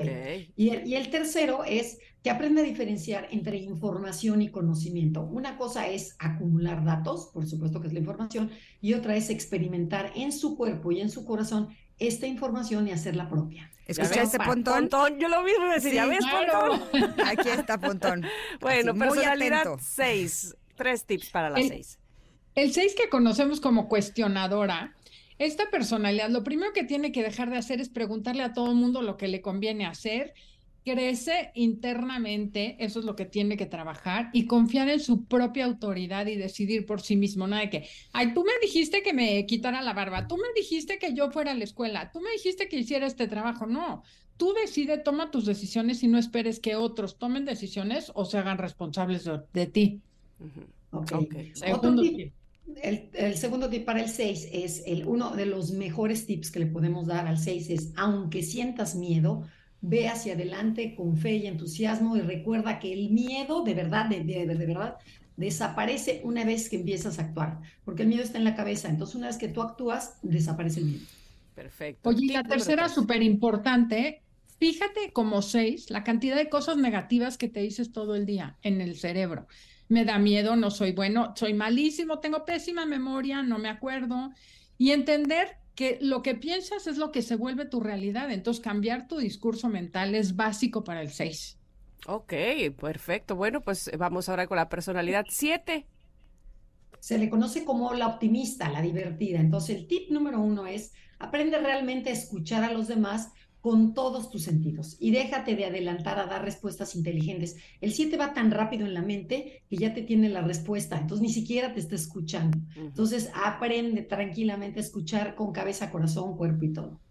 Otra cosa importantísima para el 7 es bajarle al ritmo acelerado de vida que tiene y escoge prioridades, porque quiere hacer todo y luego no le da tiempo de hacer nada o mal lo hace y no lo disfruta. Entonces, el que mucho abarca, poco aprieta. De acuerdo. ¿Y el 3? Y el 3 es aprende. Ay, se, Ay, se quedó. Ay, ahí estás, ahí estás, Andrea. ¿Aprende qué? Ah, aprende a controlar tus impulsos cada vez que se te antoje algo nuevo. Acuérdense que el problema del 7 es la gula. Es mm. quiero esto y esto y esto y comprar y ir y tornar y todo. Y date cuenta de tu poca tolerancia a la frustración. O sea, volverse más selectivo. Sería el tip, ¿no? Pasamos entonces a la personalidad 8 con tres tips. La personalidad 8 conocida como la protectora. Lo primero que le recomendamos es que domestique a su fiera interna, que se autocontrole, porque tiene gran energía. Cuando la usa y la encausa a su favor es increíble, pero cuando la deja salir como monstruo, todo sucede en contra y pega de gritos y es como un volcán haciendo erupción. Anoche soñé con un exnovio 8. Oh, oh. Y, y, soñé, pero fíjese mi sueño, soñé que me llevaba a terapia. Y yo, él a ti. Él a mí, pero además, y yo decía, pero si ni lo quiero, como por qué voy a tomar, o sea, no quiero que me juegue la relación, yo más bien quiero que acabe la relación. ok. Para que te des cuenta que él está bien y tú estás eh, mal. no, es que por eso me llevaba. Claro. Obviamente, yo decía, como, ¿por qué quiere que esté aquí? Tip número dos para los ocho. Ok, bueno, uno de esos grandes retos para esta personalidad arrolladora y muy fuerte consiste en quitarse toda esa armadura que le impide reconocer, reconocer su sensibilidad. El 8 tiene un corazón enorme que es divino, pero lo protege y no lo deja ver a casi nadie. Por lo menos que confíe con la gente que tiene a su alrededor. Y la última es que use esa energía y esa vitalidad para marcar una huella, dejar un camino y un legado que los que vienen atrás puedan seguir como ejemplo, porque la verdad sí construyen y hacen impresionantes cosas y empoderan a la gente padrísima. Y logramos llegar a la nueve, Tamara. Como siempre, ¿verdad? A ver, ahora sí, la nueve conocida como la mediadora. Tres tips para nosotros. Ok, bueno, todas las personalidades estamos dormidas, pero el 9 es el que más dormido está. Entonces necesita despertar y buscar adentro de su alma qué es lo que lo llena y le pone a actuar. ¿Qué le hace cantar a tu corazón? O sea, cuando ya descubres eso, ese es el camino. Por ahí vas. La segunda es aprender a ser asertivo, tomar una postura propia y aprender a decir que no cuando no estés de acuerdo sin miedo a dañar a la relación, porque nos da pavor, o sea, literal, sientes que te van a abandonar si dices que algo no te gustó. Entonces, aprende a decir que no y no va a pasar nada. Y otro tip que se parece mucho a este es atrévete poco a poco a afrontar situaciones y a personas y a tomar pequeñas decisiones, ya que entre más evitas tener conflictos, o con tal de no ver a la persona, con tal de no decirle, más problemas te vendrán. O sea, la bola de nieve se va a ir haciendo cada vez mayor si tú no afrontas nueve. Oye, y cuando le agarras gusto a esto, híjole, ya no te para nadie, no te callas nunca nada. Ay, qué bonito. Bueno, pues precisamente para eso sirven este tipo de tips y este tipo de herramientas, sin duda alguna, que en lo personal me ha servido muchísimo. Ojalá que ustedes también, queridos connectors, y si necesitan más de Enneagrama, ¿dónde las podemos localizar, Andrea y Adelaida? El sábado a las 12 del día, aquí en 102.5, por supuesto, estamos con el segundo programa de la serie de comunicación, porque es tan difícil comunicarnos, no se lo pierdan. Y también en redes, Enneagrama Conócete, Instagram y Facebook. Perfecto. Gracias a las dos. Las esperamos el próximo miércoles. Gracias. Gracias. Bye. Oigan, antes de irnos a un corte, les tenemos algo bien, bien interesante. Porque ya, te cayó el 20. Sí. Ay, sí. es que ya hace rato me acuerdo que dijiste que te cayó el 20. Bueno, ¿Qué esperas para cambiarte a Inbursa Óptima? La tarjeta de crédito que te devuelve el 20, pero el 20% de los intereses que pagaste oportunamente. Además, Inbursa Óptima también te incluye puntos para servicios médicos y viajes y una membresía Medical Home que te da acceso a ti y a tu familia a consultas médicas y muchos beneficios en salud. Cámbiate ya. Eh, cámbiate ya, por supuesto. Solicítala en www.inbursa.com o en tu sucursal Inbursa más cercana. Inbursa optimiza tu dinero. Ahora sí, nos vamos a ir un corte y vamos a regresar con la tercera hora de este programa que se llama Ingrid y Tamara en MBS. Volvemos. Es momento de una pausa. Ingrid y Tamara en MBS 102.5.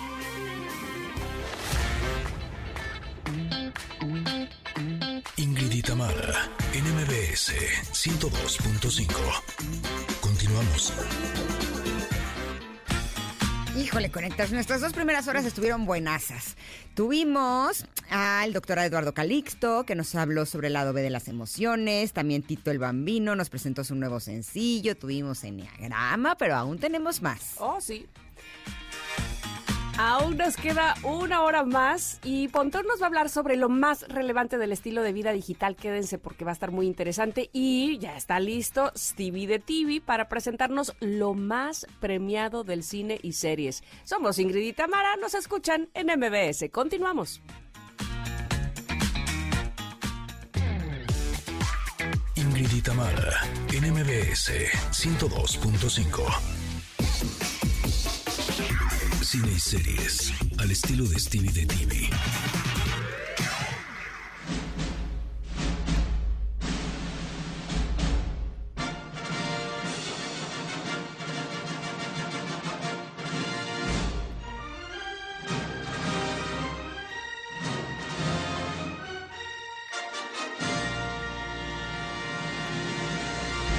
Híjole, cómo me gusta Bruno Mars.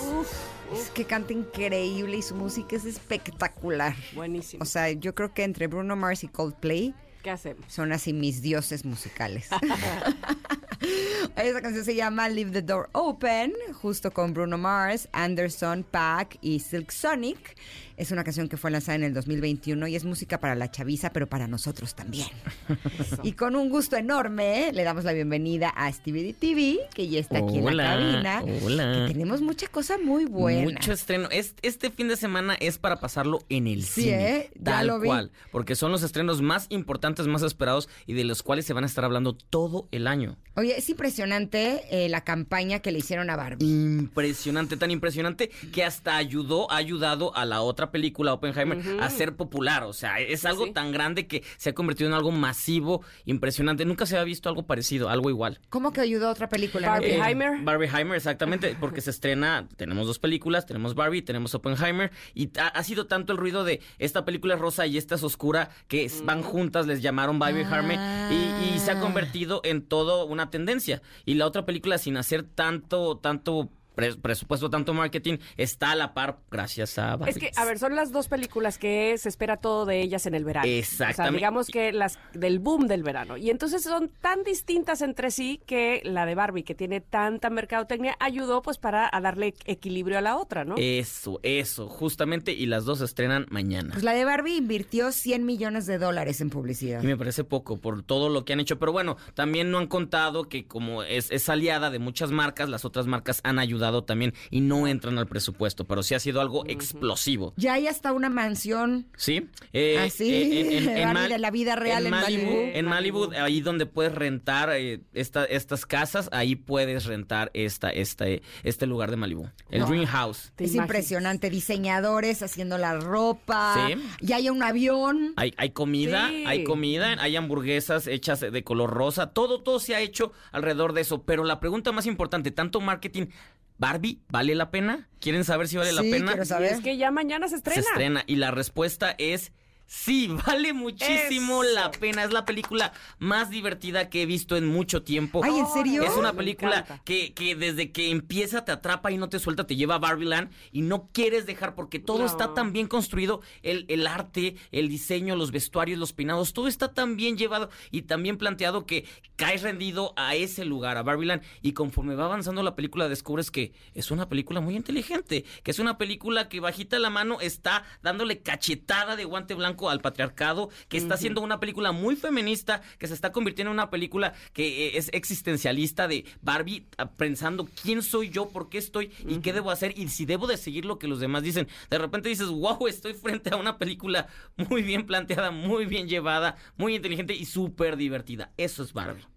Oye, me encanta porque además, no, no independiente, además de esto que estás diciendo que evidentemente es importantísimo, es- Ujú. es, decir, no solamente es la trama, sino el mensaje, eh, los, digamos, muy clavados conocedores de Barbie y de lo que ha hecho Mattel desde que inició Barbie, eh, se han puesto a la tarea de investigar, o más bien de, de descubrir dentro de la película un montón de facts muy interesantes, como por qué eh, se mueve así, que si han respetado, por ejemplo, justo la casa, que era el juguete favorito por mucho tiempo, que lo hayan llevado tal cual a la película, vamos, que han respetado eh, eh, el estilo Barbie en este live action casi que al 100%. Eh, totalmente de acuerdo. Y es que hasta salen muñecas descontinuadas. Sale todo el universo de Barbie. Para los que son fanáticos, entrar y gritar de esto es lo que soñé toda mi vida. Y los que no, es una manera muy, muy encantadora, encantadora de, de pertenecer o formar parte de esto que al final habla de nosotros, habla de la sociedad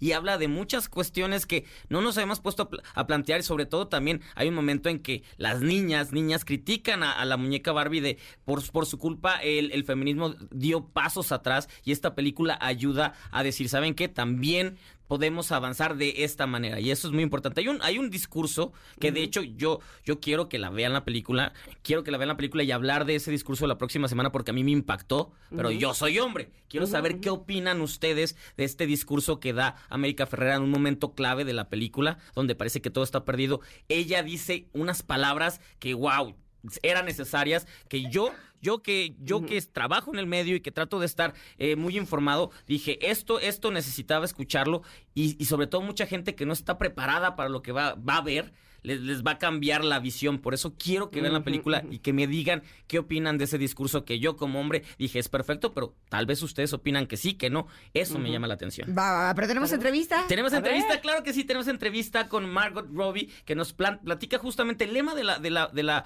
de Barbie es tú puedes ser lo que tú quieras ser. Y le quería y, y la pregunta es, ella cree que este lema encaja, encaja en la película y también porque Ryan Gosling aceptó ser Ken. Esto nos cuenta. Is Creo que el mensaje es, y me siento un poco abrumada con la idea de que puedes ser lo que tú quieres ser, o ser todo, y creo que es momento en el que tenemos que ser multitax y tratar de ser lo mejor que somos, y hacer tantas cosas que complacer a tantas personas. Entonces, el mensaje que me llegó más fuerte fue, y que tuvo más profundidad en mí, es que eres lo suficiente como eres. Ya lo estás haciendo muy bien, no necesitas más. Creo que hay algo aspiracional con respecto a Barbie, y siempre ha existido, pero me hubiera gustado que alguien le dijera que estaba bien de la forma que era, y que ya lo estaba rompiendo con sus logros, Yo hubiera necesitado escuchar eso al hacer esta película. Entonces, espero y este y muchos más sean los mensajes con los que se queden de la película.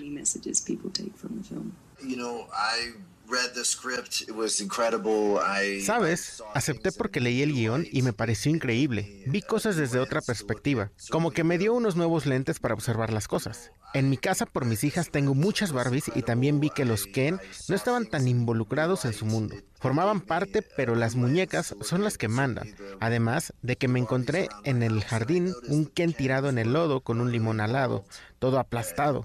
Le tomé una foto y se la mandé a la directora, a Greta Gerwig, y le dije, sí, yo seré tu Ken.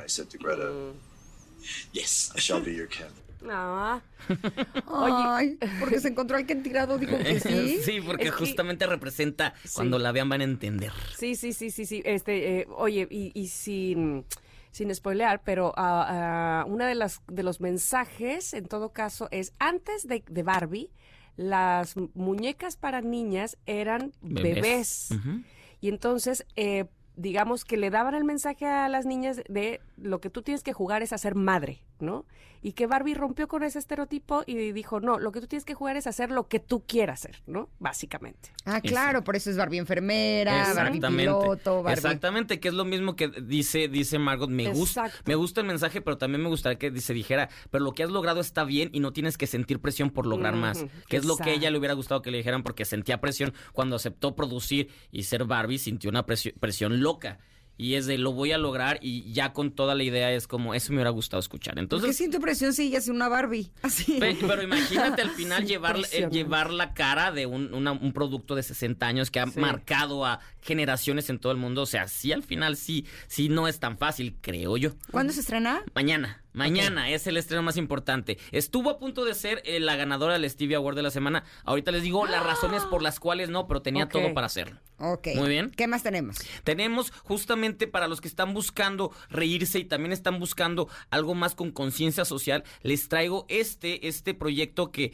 que justamente viene a, a analizar y a presentar algo, algo totalmente distinto. Se llama Libre de Reír. Es una serie documental de cinco episodios que se el, el viernes, que justo produce y, y, conduce Sofía Niña de Rivero. Con Saskia Niño de Rivera Exacto. en la cárcel, eh, ¿no? Eh, eh, uh -huh. Ella es productora, pero, pero, Saskia y Sofía es la cara. Que lo que sucede es que van a estos eh, lugares donde centros están de... centros de exactamente cárcel donde penitenciarios. están penitenciarios. Uh -huh. Totalmente. Van a, a, a, los, a, varios en la Ciudad de México y ahí a personas privadas de su libertad les dan talleres cómicos para, para hacer stand-up y para aprender que de, la de, de los traumas la comedia puede salir y pueden sacar algo positivo. Esta es la idea. Entonces, Sofía agarra tres grupos, uno de puras mujeres, uno de puros hombres y uno de comunidad LGBT. Y en cinco episodios les va enseñando cómo, cómo jugar, cómo aprender, cómo hacer tal cual Qué la joya. La es, es, es, padrísimo, sobre todo porque también son de contextos totalmente distintos y externos. Hay algo bien interesante. La comedia ha evolucionado, pero si estás en un lugar atrapado, no te das cuenta de eso. Como,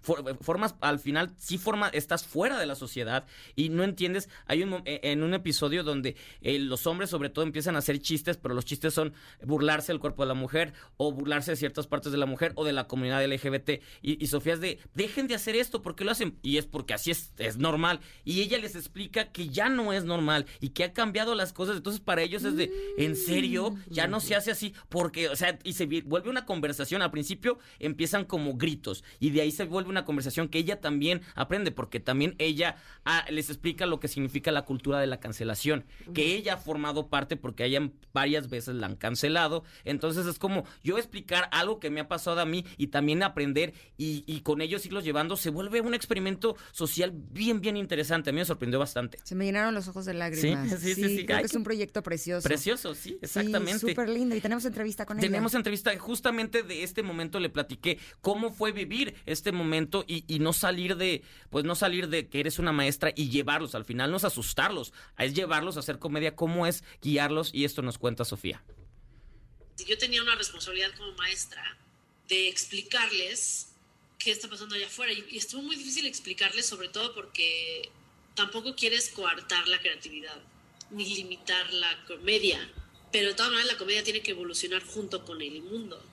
Entonces, hacerlo de, de una forma donde explicarles cómo está evolucionando la sociedad allá afuera, cómo la comedia se tiene que adaptar a eso y cómo le van a hacer para escribirlo sin que se sientan limitados si llevan tanto tiempo allá adentro y demás. Entonces fue complicado, pero creo que fue súper necesario. Y si así se pudieran hacer todas las discusiones, estaría increíble, porque esto solo pasa, esos temas solo pasan en redes sociales. Sí. Pero nadie conecta. Y aquí nos estábamos viendo las caras y nos estábamos peleando cara a cara. Y fue una discusión que crecimos todos. Ahí lo tienes, se estrena este viernes en la plataforma donde puedes hacer compras, esa azul. Son cinco episodios. Al final hay un premio que a los que hayan destacado los van a, y no saben ellos, los sacan del, del, del lugar y los llevan a un teatro de verdad a presentar con gente su Oh, wow. stand-up. Que, que ellos no lo saben, ellos no saben que ese es el premio. Entonces imagínate las reacciones de salir un rato para presentar su, su historia, sus, sus traumas con su familia ahí. Es algo impresionante. A mí me parece un proyecto precioso porque estas son comunidades que están olvidadas. Sí. Y mm, yo, por lo menos hace algunos años, tenía la idea de que las personas que estaban en estos centros son personas a lo mejor malas, culpables, ¿no? Y, y me, me atrevo a reconocer que emitía juicios sobre ellos Claro. y los señalaba, ¿no? Y ahora que he tenido oportunidad por medio de algunas organizaciones de incluso estar en estos centros penitenciarios y platicar con estas personas, me doy cuenta que esta idea que yo tenía es completamente errada.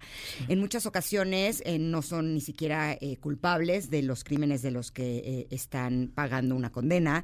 Eh, son personas que algunas veces también reconoces que, reconocen que cometieron un error y quieren tener una vida distinta. Totalmente. Y el hecho de que las personas no solamente eh, estemos cerca viendo de qué forma podemos contribuir para que también cuando ellos salgan tengan una mejor vida, ¿no? Creo Sí, que sí, es sí. un trabajo que podemos hacer la, la comunidad en equipo y el hecho de que ellos lo estén haciendo por medio del humor me parece no solo muy valiente, sino que me parece muy, muy bonito. Hay que apoyar esta serie. Perfecto, libre, libre de reír, se estrena el viernes y sí, la recomendamos muchísimo. Bueno, pues ¿saben qué? Stevie tiene más recomendaciones, Sí. pero las hará después del corte Claro y sí. también va a decir cuál es su Stevie de TV Award y su tomatazo de la semana. Así es que quédense con nosotras, somos Ingrid y Tamara, aquí en MBS. Es momento de una pausa. Ingrid y Tamara, en MBS 102.5.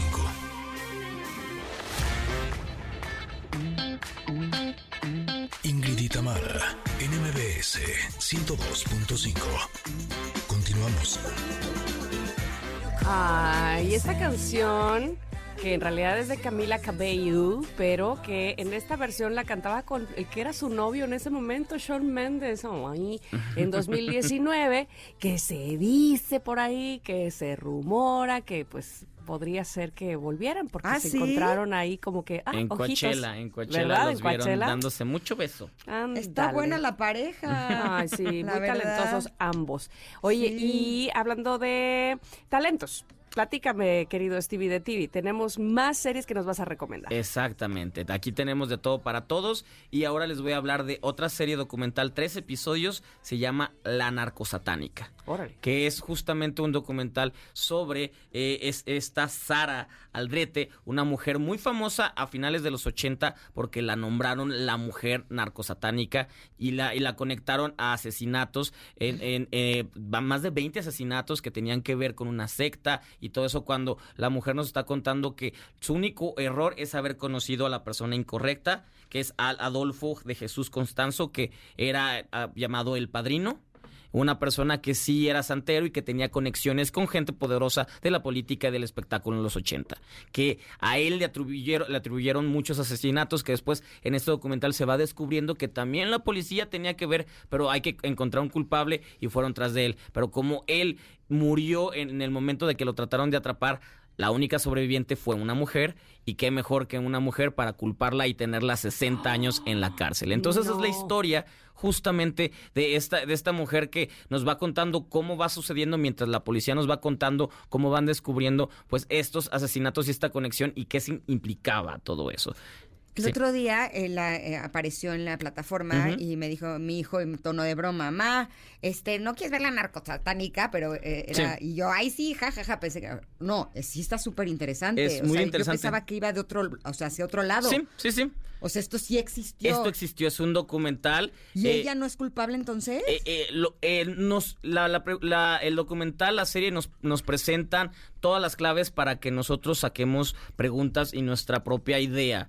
Eh, y ahí, te van mostrando y también te va mostrando porque te presenta a la prensa. La prensa la cocinó, la prensa la, la, tachó y era muy padre porque fue una historia muy morbosa. Fue una historia que tenía toda la carnita y, todo, todo México estaba de cierta manera al pendiente de esto. ¿Y a quién vamos a culpar? Pues a esta mujer, porque aparte era una mujer alta, una mujer que imponía, obvio tiene que ser, tiene que ser mala, tiene que ser asesina. Mm. Cuando ella, ella de hecho previo a eso iba de, de, vacaciones a Acapulco y terminan metiéndola en conexión con todas estas situaciones. Y, y, para salir pidió escape en un papelito y cómo va sucediendo todo. O sea, sí, sí te dan cosas mientras la policía la sigue culpando y sigue diciendo. Entonces también habla mucho de cómo la mujer es tratada y llevada y planteada y presentada en estas situaciones. Y ella lo único que dice, ya, ya, ya me hice la idea de que voy a morir aquí. Entonces solamente conozcan cuál es mi historia. Y eso es lo que nos está contando. Qué importante. Y además, otra vez los prejuicios. Exactamente, muchos prejuicios, muchas cuestiones que tienen que ver ahí. Estigmas.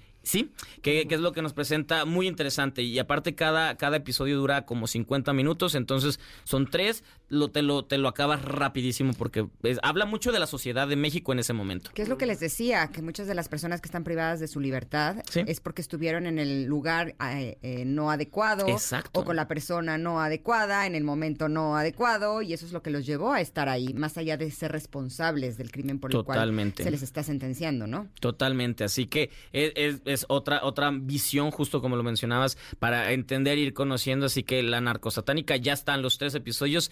Esta es en la plataforma morada, la de la H. Perfecto. ¿Qué más tenemos? Eh, esta iba a meterla, esta, esta serie iba a meterla en el tomatazo, pero decidí no. De hecho, no tenemos tomatazo, decidí no, por muchas cuestiones que son, eh, que son la, producción, que está muy bien diseñada, el vestuario, es, eh, hasta, la manera en que está recreada la luz es luz natural, no hay luz artificial. Estoy refiriéndome a la serie de Poncho, de, de, Pancho Villa. iba, a decir otra, de Pancho Villa, la serie que se estrena hoy, justo cuando se cumplen 100 años de su asesinato se estrena una gran producción donde nos tratan de presentar a, e, este héroe, sus, dos facetas, según esto, la más humana, y donde también tiene defectos, pero yo no vi nada, yo lo seguí viendo como un héroe. Y es una, es, es la serie, la vida de pues de, de, de, de, este personaje, de este personaje que hemos conocido todo, pues todo, todo, todos los que somos mexicanos lo conocemos desde chiquitos porque nos lo presentan en todos los libros de la SEP.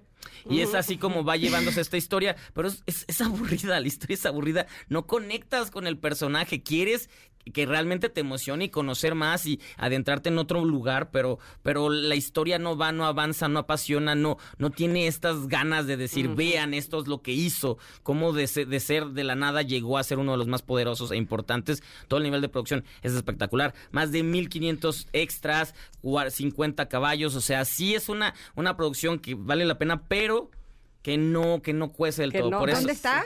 Está en Estrellita eh, Plus. Ok, perfecto. Y ahora sí, el Stevie. A ver. Ladies and gentlemen, el Stevie de TV Award es para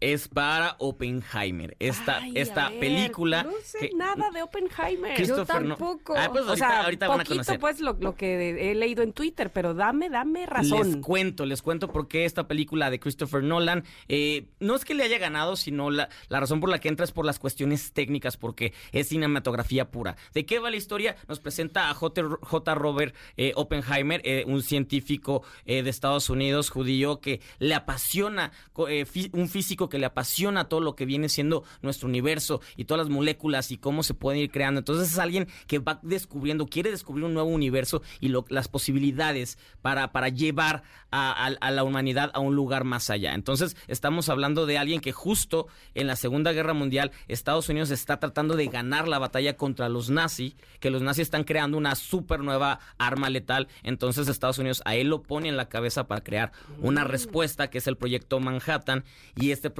termina convirtiéndose en la bomba atómica. Entonces es alguien inmerso, queriendo conocer, queriendo controlar moléculas, partículas, queriendo jugar jugar con eso para dejar un legado, pero ¿qué sucede cuando este legado termina matando a más de 200 mil personas en Hir- Hiroshima y Nagasaki? Hiroshima. Entonces justo esta película se, se divide en dos partes, que es la primera, las ganas por conocer, experimentar, por apasionarte y el descubrir que tú le das, le diste las llaves a los humanos para destruirse. Entonces, de esto viene, viene, viene esta película de, de un ser humano que, que, que descubre que, que, que al, al final no, sus sueños no lo estaban llevando a lo que quiere y ahora está de cierta manera aver- aver- avergonzado y queriendo cambiar la historia por lo que hizo. Es- es- va del presente al pasado, es cinematográfico, está técnicamente bien hecha. De hecho, Nolan creó eh, eh, cámaras para poder hacer este, este rodaje. Todo lo que es Hollywood está ahí. Tenemos desde Matt Damon,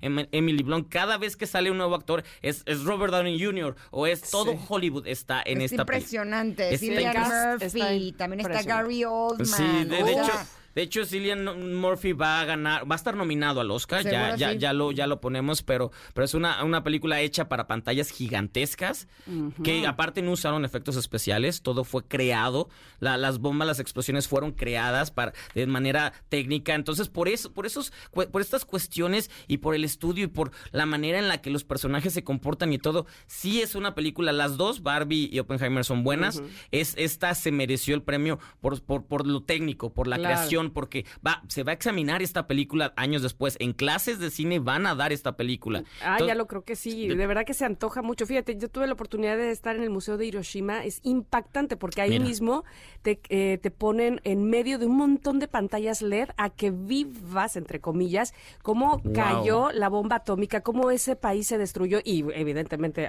80 años después ahora la potencia que es Japón, ¿verdad? Sí. Pero qué importante verlo desde el lado de vista cinematográfico. Exactamente, no Oh. sé si, si nos alcanza para entrevista con Nolan. No, nos alcanza, la dejamos para la próxima semana.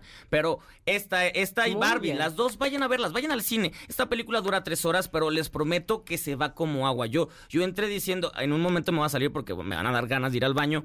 Jamás, jamás me paré, jamás me paré, me quedé ahí por lo que me estaban entregando. Cinematografía pura, eso es Oppenheimer. Christopher Nolan es el que hizo Inception, es el que hizo. Interestelar, el que hizo Batman Begins, Batman, La sea, trilogía de Batman. eh, The Dark Knight. Es, es de Ay, los- el que flaco, flaco, flaco, y luego engordo, engordo, engordo, ¿cómo se llamaba también? eh, este? Christian Bale. Ay, sí, pensé que era él, no, Christopher No, Nolan eh, es no. el Es director, Batman. sí, claro. Es- este, este Christopher Nolan es el director, que es uno de los directores eh, más conocidos en, en cuestión ma- masas. Cierto. Así que por eso también es era competencia para, para Barbie de cierta manera. Vayan a ver las dos, las dos, la- las dos valen la pena y es como un pastel y, al- y algo, algo más serio. Gracias, Stevie. Hasta luego. Arroba Stevie de Tili. Ese soy yo. Bueno, Bye. Vamos a ir un corte y vamos a regresar porque saben que ya está Pontón también para hablarnos de tecnología y trae muy buenos temas. Quédense aquí en MBS. Es momento de una pausa. Vamos. Tamara, en MBS 102.5.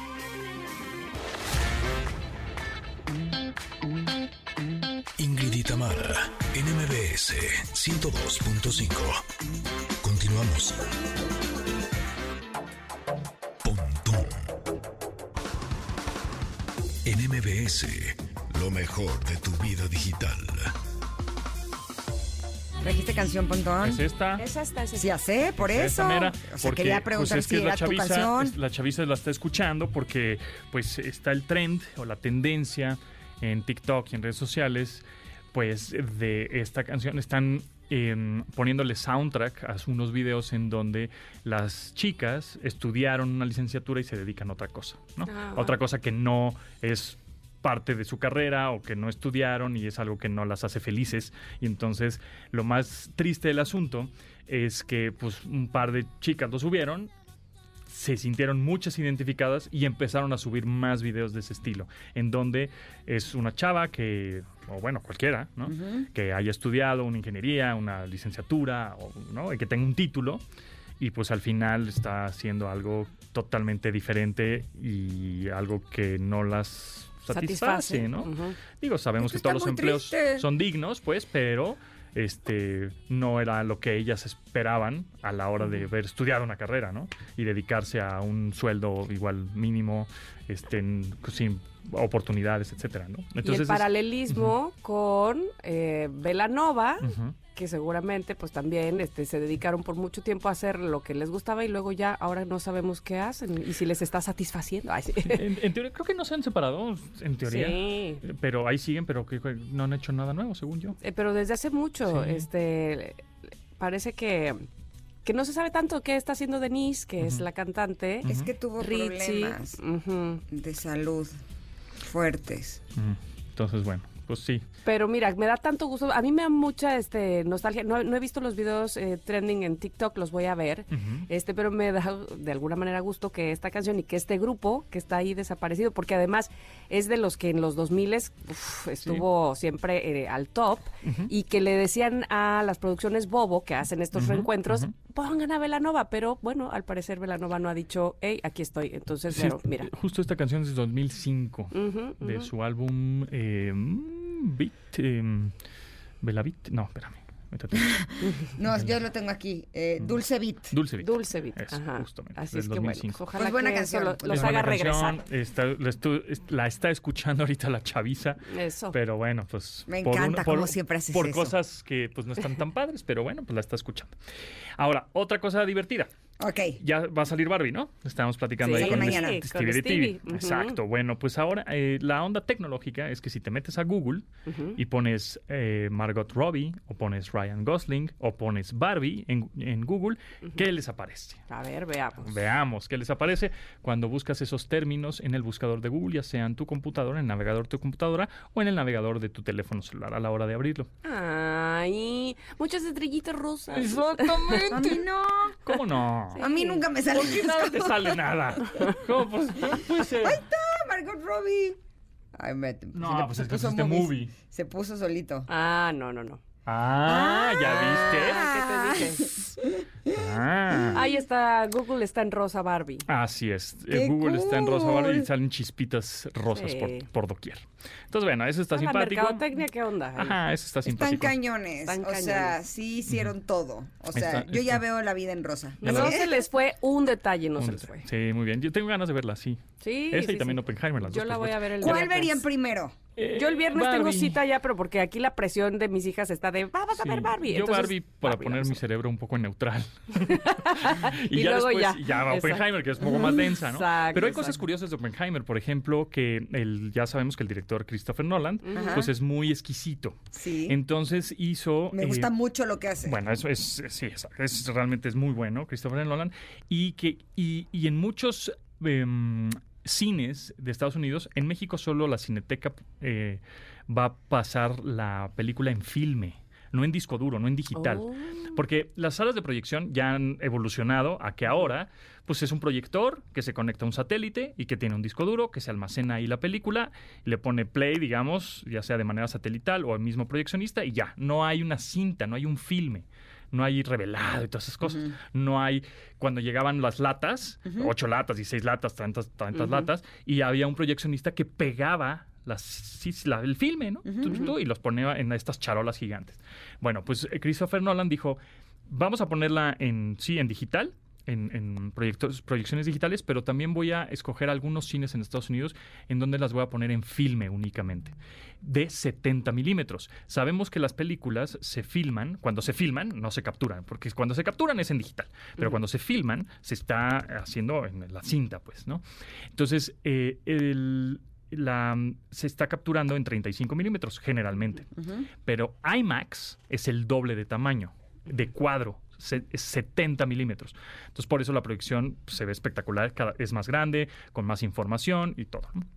Entonces, en algunos cines de Estados Unidos, por ejemplo en el Chinese Theater en Los Ángeles, van a poner eh, esa película de 70 milímetros eh, en filme que más o menos mide todo el filme completo, mide 18 kilómetros y pesa 270 kilos. No el filme como tal. Y tuvieron que ponerle a las charolas al poner el filme una, una rendijita extra impresa en 3D para que pudiera caber ¿no? toda la cinta completa. O Entonces, sea que ahí sí podemos gritar, ¡Cacaro! Ahí sí podemos gritar sí. cácaro, exactamente, exactamente. Sí, y, y en este- y en México solo se va a poner en la cineteca en filme, pero de 35 milímetros, no de 70, que es IMAX. Eh, Entonces, vale ¿Y la, qué es lo que, o sea, se va a ver de La- mejor la textura. calidad? la textura nada más. Pero es, ¿eso qué quiere decir? O sea, para el ojo tradicional común y corriente, ¿Como yo? no lo vas Es como a o si oyeras el... LP. El his del LP. Exactamente. Ok, ok. Es como si estuvieras oyendo una canción en Un LP, en, en vinil, en un poco acetato. vintage. Y Mi un- cuñado sí pone discos y sí se escucha distinto y sí está padre. Y, y vas a escuchar un di- en, en un CD o vas a escucharlo en Spotify, por ejemplo. Ajá, ¿no? ajá, La calidad va a ser diferente. Diferente. Es un poco lo que mismo. no Que no diferente significa mala. Es sin, sin duda, Ok, exactamente. vale, Entonces va a ser diferente la experiencia de tener, pues ver Oppenheimer en 70 milímetros en, en Estados Unidos. En México, pues, te digo, nada más lo- la va a pasar en la Cineteca, pero en, se- en 35 milímetros. Entonces, si van a ver Oppenheimer, pues que sea así digital, pero en IMAX, vale la pena, definitivamente. Ok. Entonces está, está interesante. Por otro lado, tengo un, traigo un teléfono Ajá. que tiene aroma. Ay, no, ya, ¿en serio? ¿qué es Sí. ¿Y eso para qué? Pues es una experiencia que le quiere dar esta marca, es el Motorola Edge 40, que le quiere dar esta marca, además de que hagas el unboxing, o sea, es decir, que saques el teléfono de la caja, pues que no tú lo ves, lo sientes, en una de esas lo oyes porque lo prendes, ¿no? Lo hueles. Entonces ahora quieren que lo huelas. Como el mundo de Rosita Fresita, ¿se acuerdan? Ándale. O el rascahuele. Sí.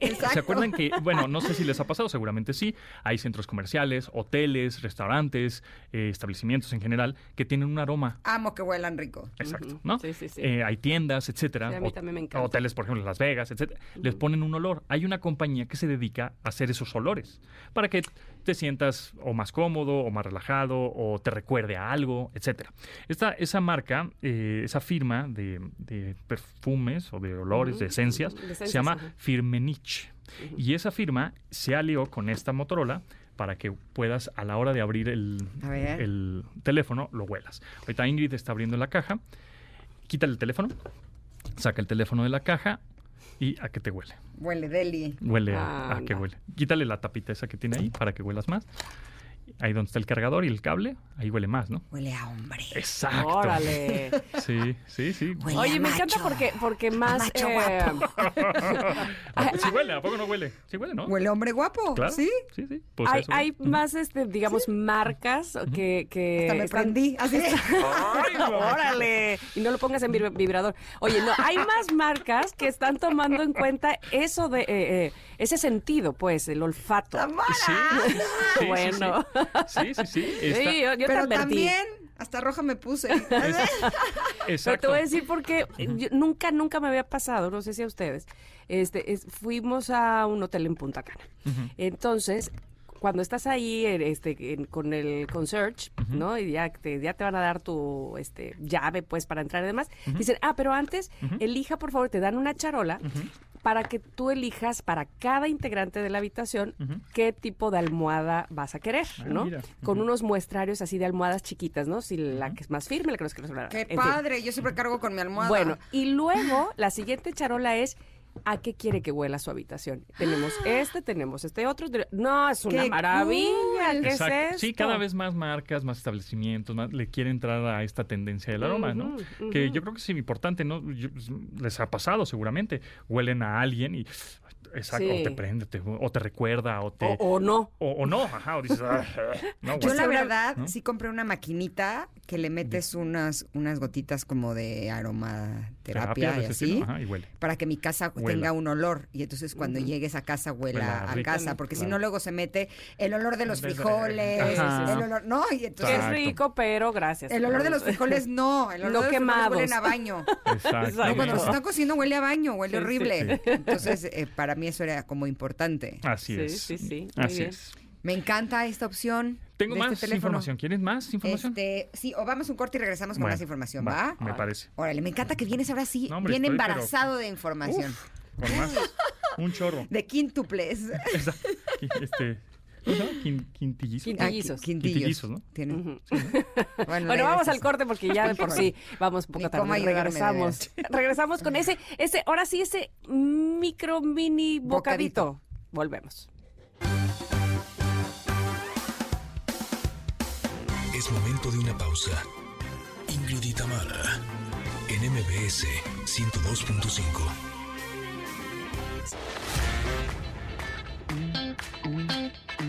Ingrid y Tamara, en MBS 102.5. Continuamos. Seguimos con Pontón. Bueno, pues tengo una pizquita más que es que Barth ya está en español. ¿Qué es Barth? Es, digamos, la competencia de ChatGPT. Es esta inteligencia Oh. artificial conversacional de Google Ajá. y te puedes acceder a ella en barth.google.com. Eh, ingresas con tu usuario y contraseña de Gmail o de Google, pues si estás loguineado, y puedes utilizar ya esta mm, herramienta en español. Ya, ya, ya salió en español. El chat GPT no era en español, ¿no? Sí, también. también. Ah, sí, ¿sí? sí, sí. Entonces ya puedes. ¿Cuál es la diferencia? Pues que uno es de Google y otro es de Microsoft. O sea, es como Twitter y. Threads. Sí, anda, Ah, anda. por Ah, cierto, a partir de lunes ya tenemos Threads del programa. ¡Yay! Muy bien. Perfecto. Exacto. ¿Sí sería eso? O sea, como que es lo, Pues sí, es es la competencia. lo mismo, pero no es igual. Exacto. Sí, así es. Pero bueno, utilícenla es- y es la evolución de los buscadores en un, en un futuro no muy lejano. Busquen barth, B-A-R-D, punto google punto com, y pues utilícenlo. Padre. Así lo haremos. Y ven, váyanle a agarrar de la onda. Ya saben que entre la indicación más detallada es, pues la solución o la respuesta mejor será. ¿no? Va, buenísimo. Gracias, Gracias. Pontón. Gracias. Arroba japontón, ¿verdad? A ese mero. Se nos va a Corea. Sí, nos vamos a Corea Ay, la ¿de próxima semana. Qué sí, sí. maravilla. ¿Y vas a venir bailando K-pop? No. Ah, es- uf, ya tengo los pasos de BTS, me los enseñó Juan Chun Juan. bueno, Qué está bien. Oigan, muchas gracias. Nada más antes de terminar, quería agradecer a todos los que nos han escrito, por supuesto, por WhatsApp, por Twitter. Eh, en especial esta vez a Axel. Buenos días, dice, las escucho desde Costa Rica. Me encanta ese dúo. Gracias por su bello programa. Mi canción es Welcome to the Jungle de Guns N' Roses. Éxito, chicas bellas. Eh, Douglas, y un saludo a mi novia Alejandra en su bello país, México. Muchas Ah, qué gracias. bonito mensaje. Y yo quiero agradecer a Mario y a Luis, que están con nosotros en los controles, a Monse y Nayeli, que están en redes sociales, a Mariana en los teléfonos y a nuestra queridísima Itzel López, que está en la producción y es nuestra productora. Estrella, Adorada. estrella. Nosotros ya nos vamos, pero se quedan en compañía de Manuel López San Martín con la información más relevante del día. Los esperamos nuevamente mañana de 10 a 1 aquí en Ingrid y Tamara. Que tengan hermoso día. Gracias. Bye, bye. Gracias por acompañarnos. Aquí te esperamos en la siguiente emisión de Ingrid y Tamara en MBS. Cuídate y sé feliz.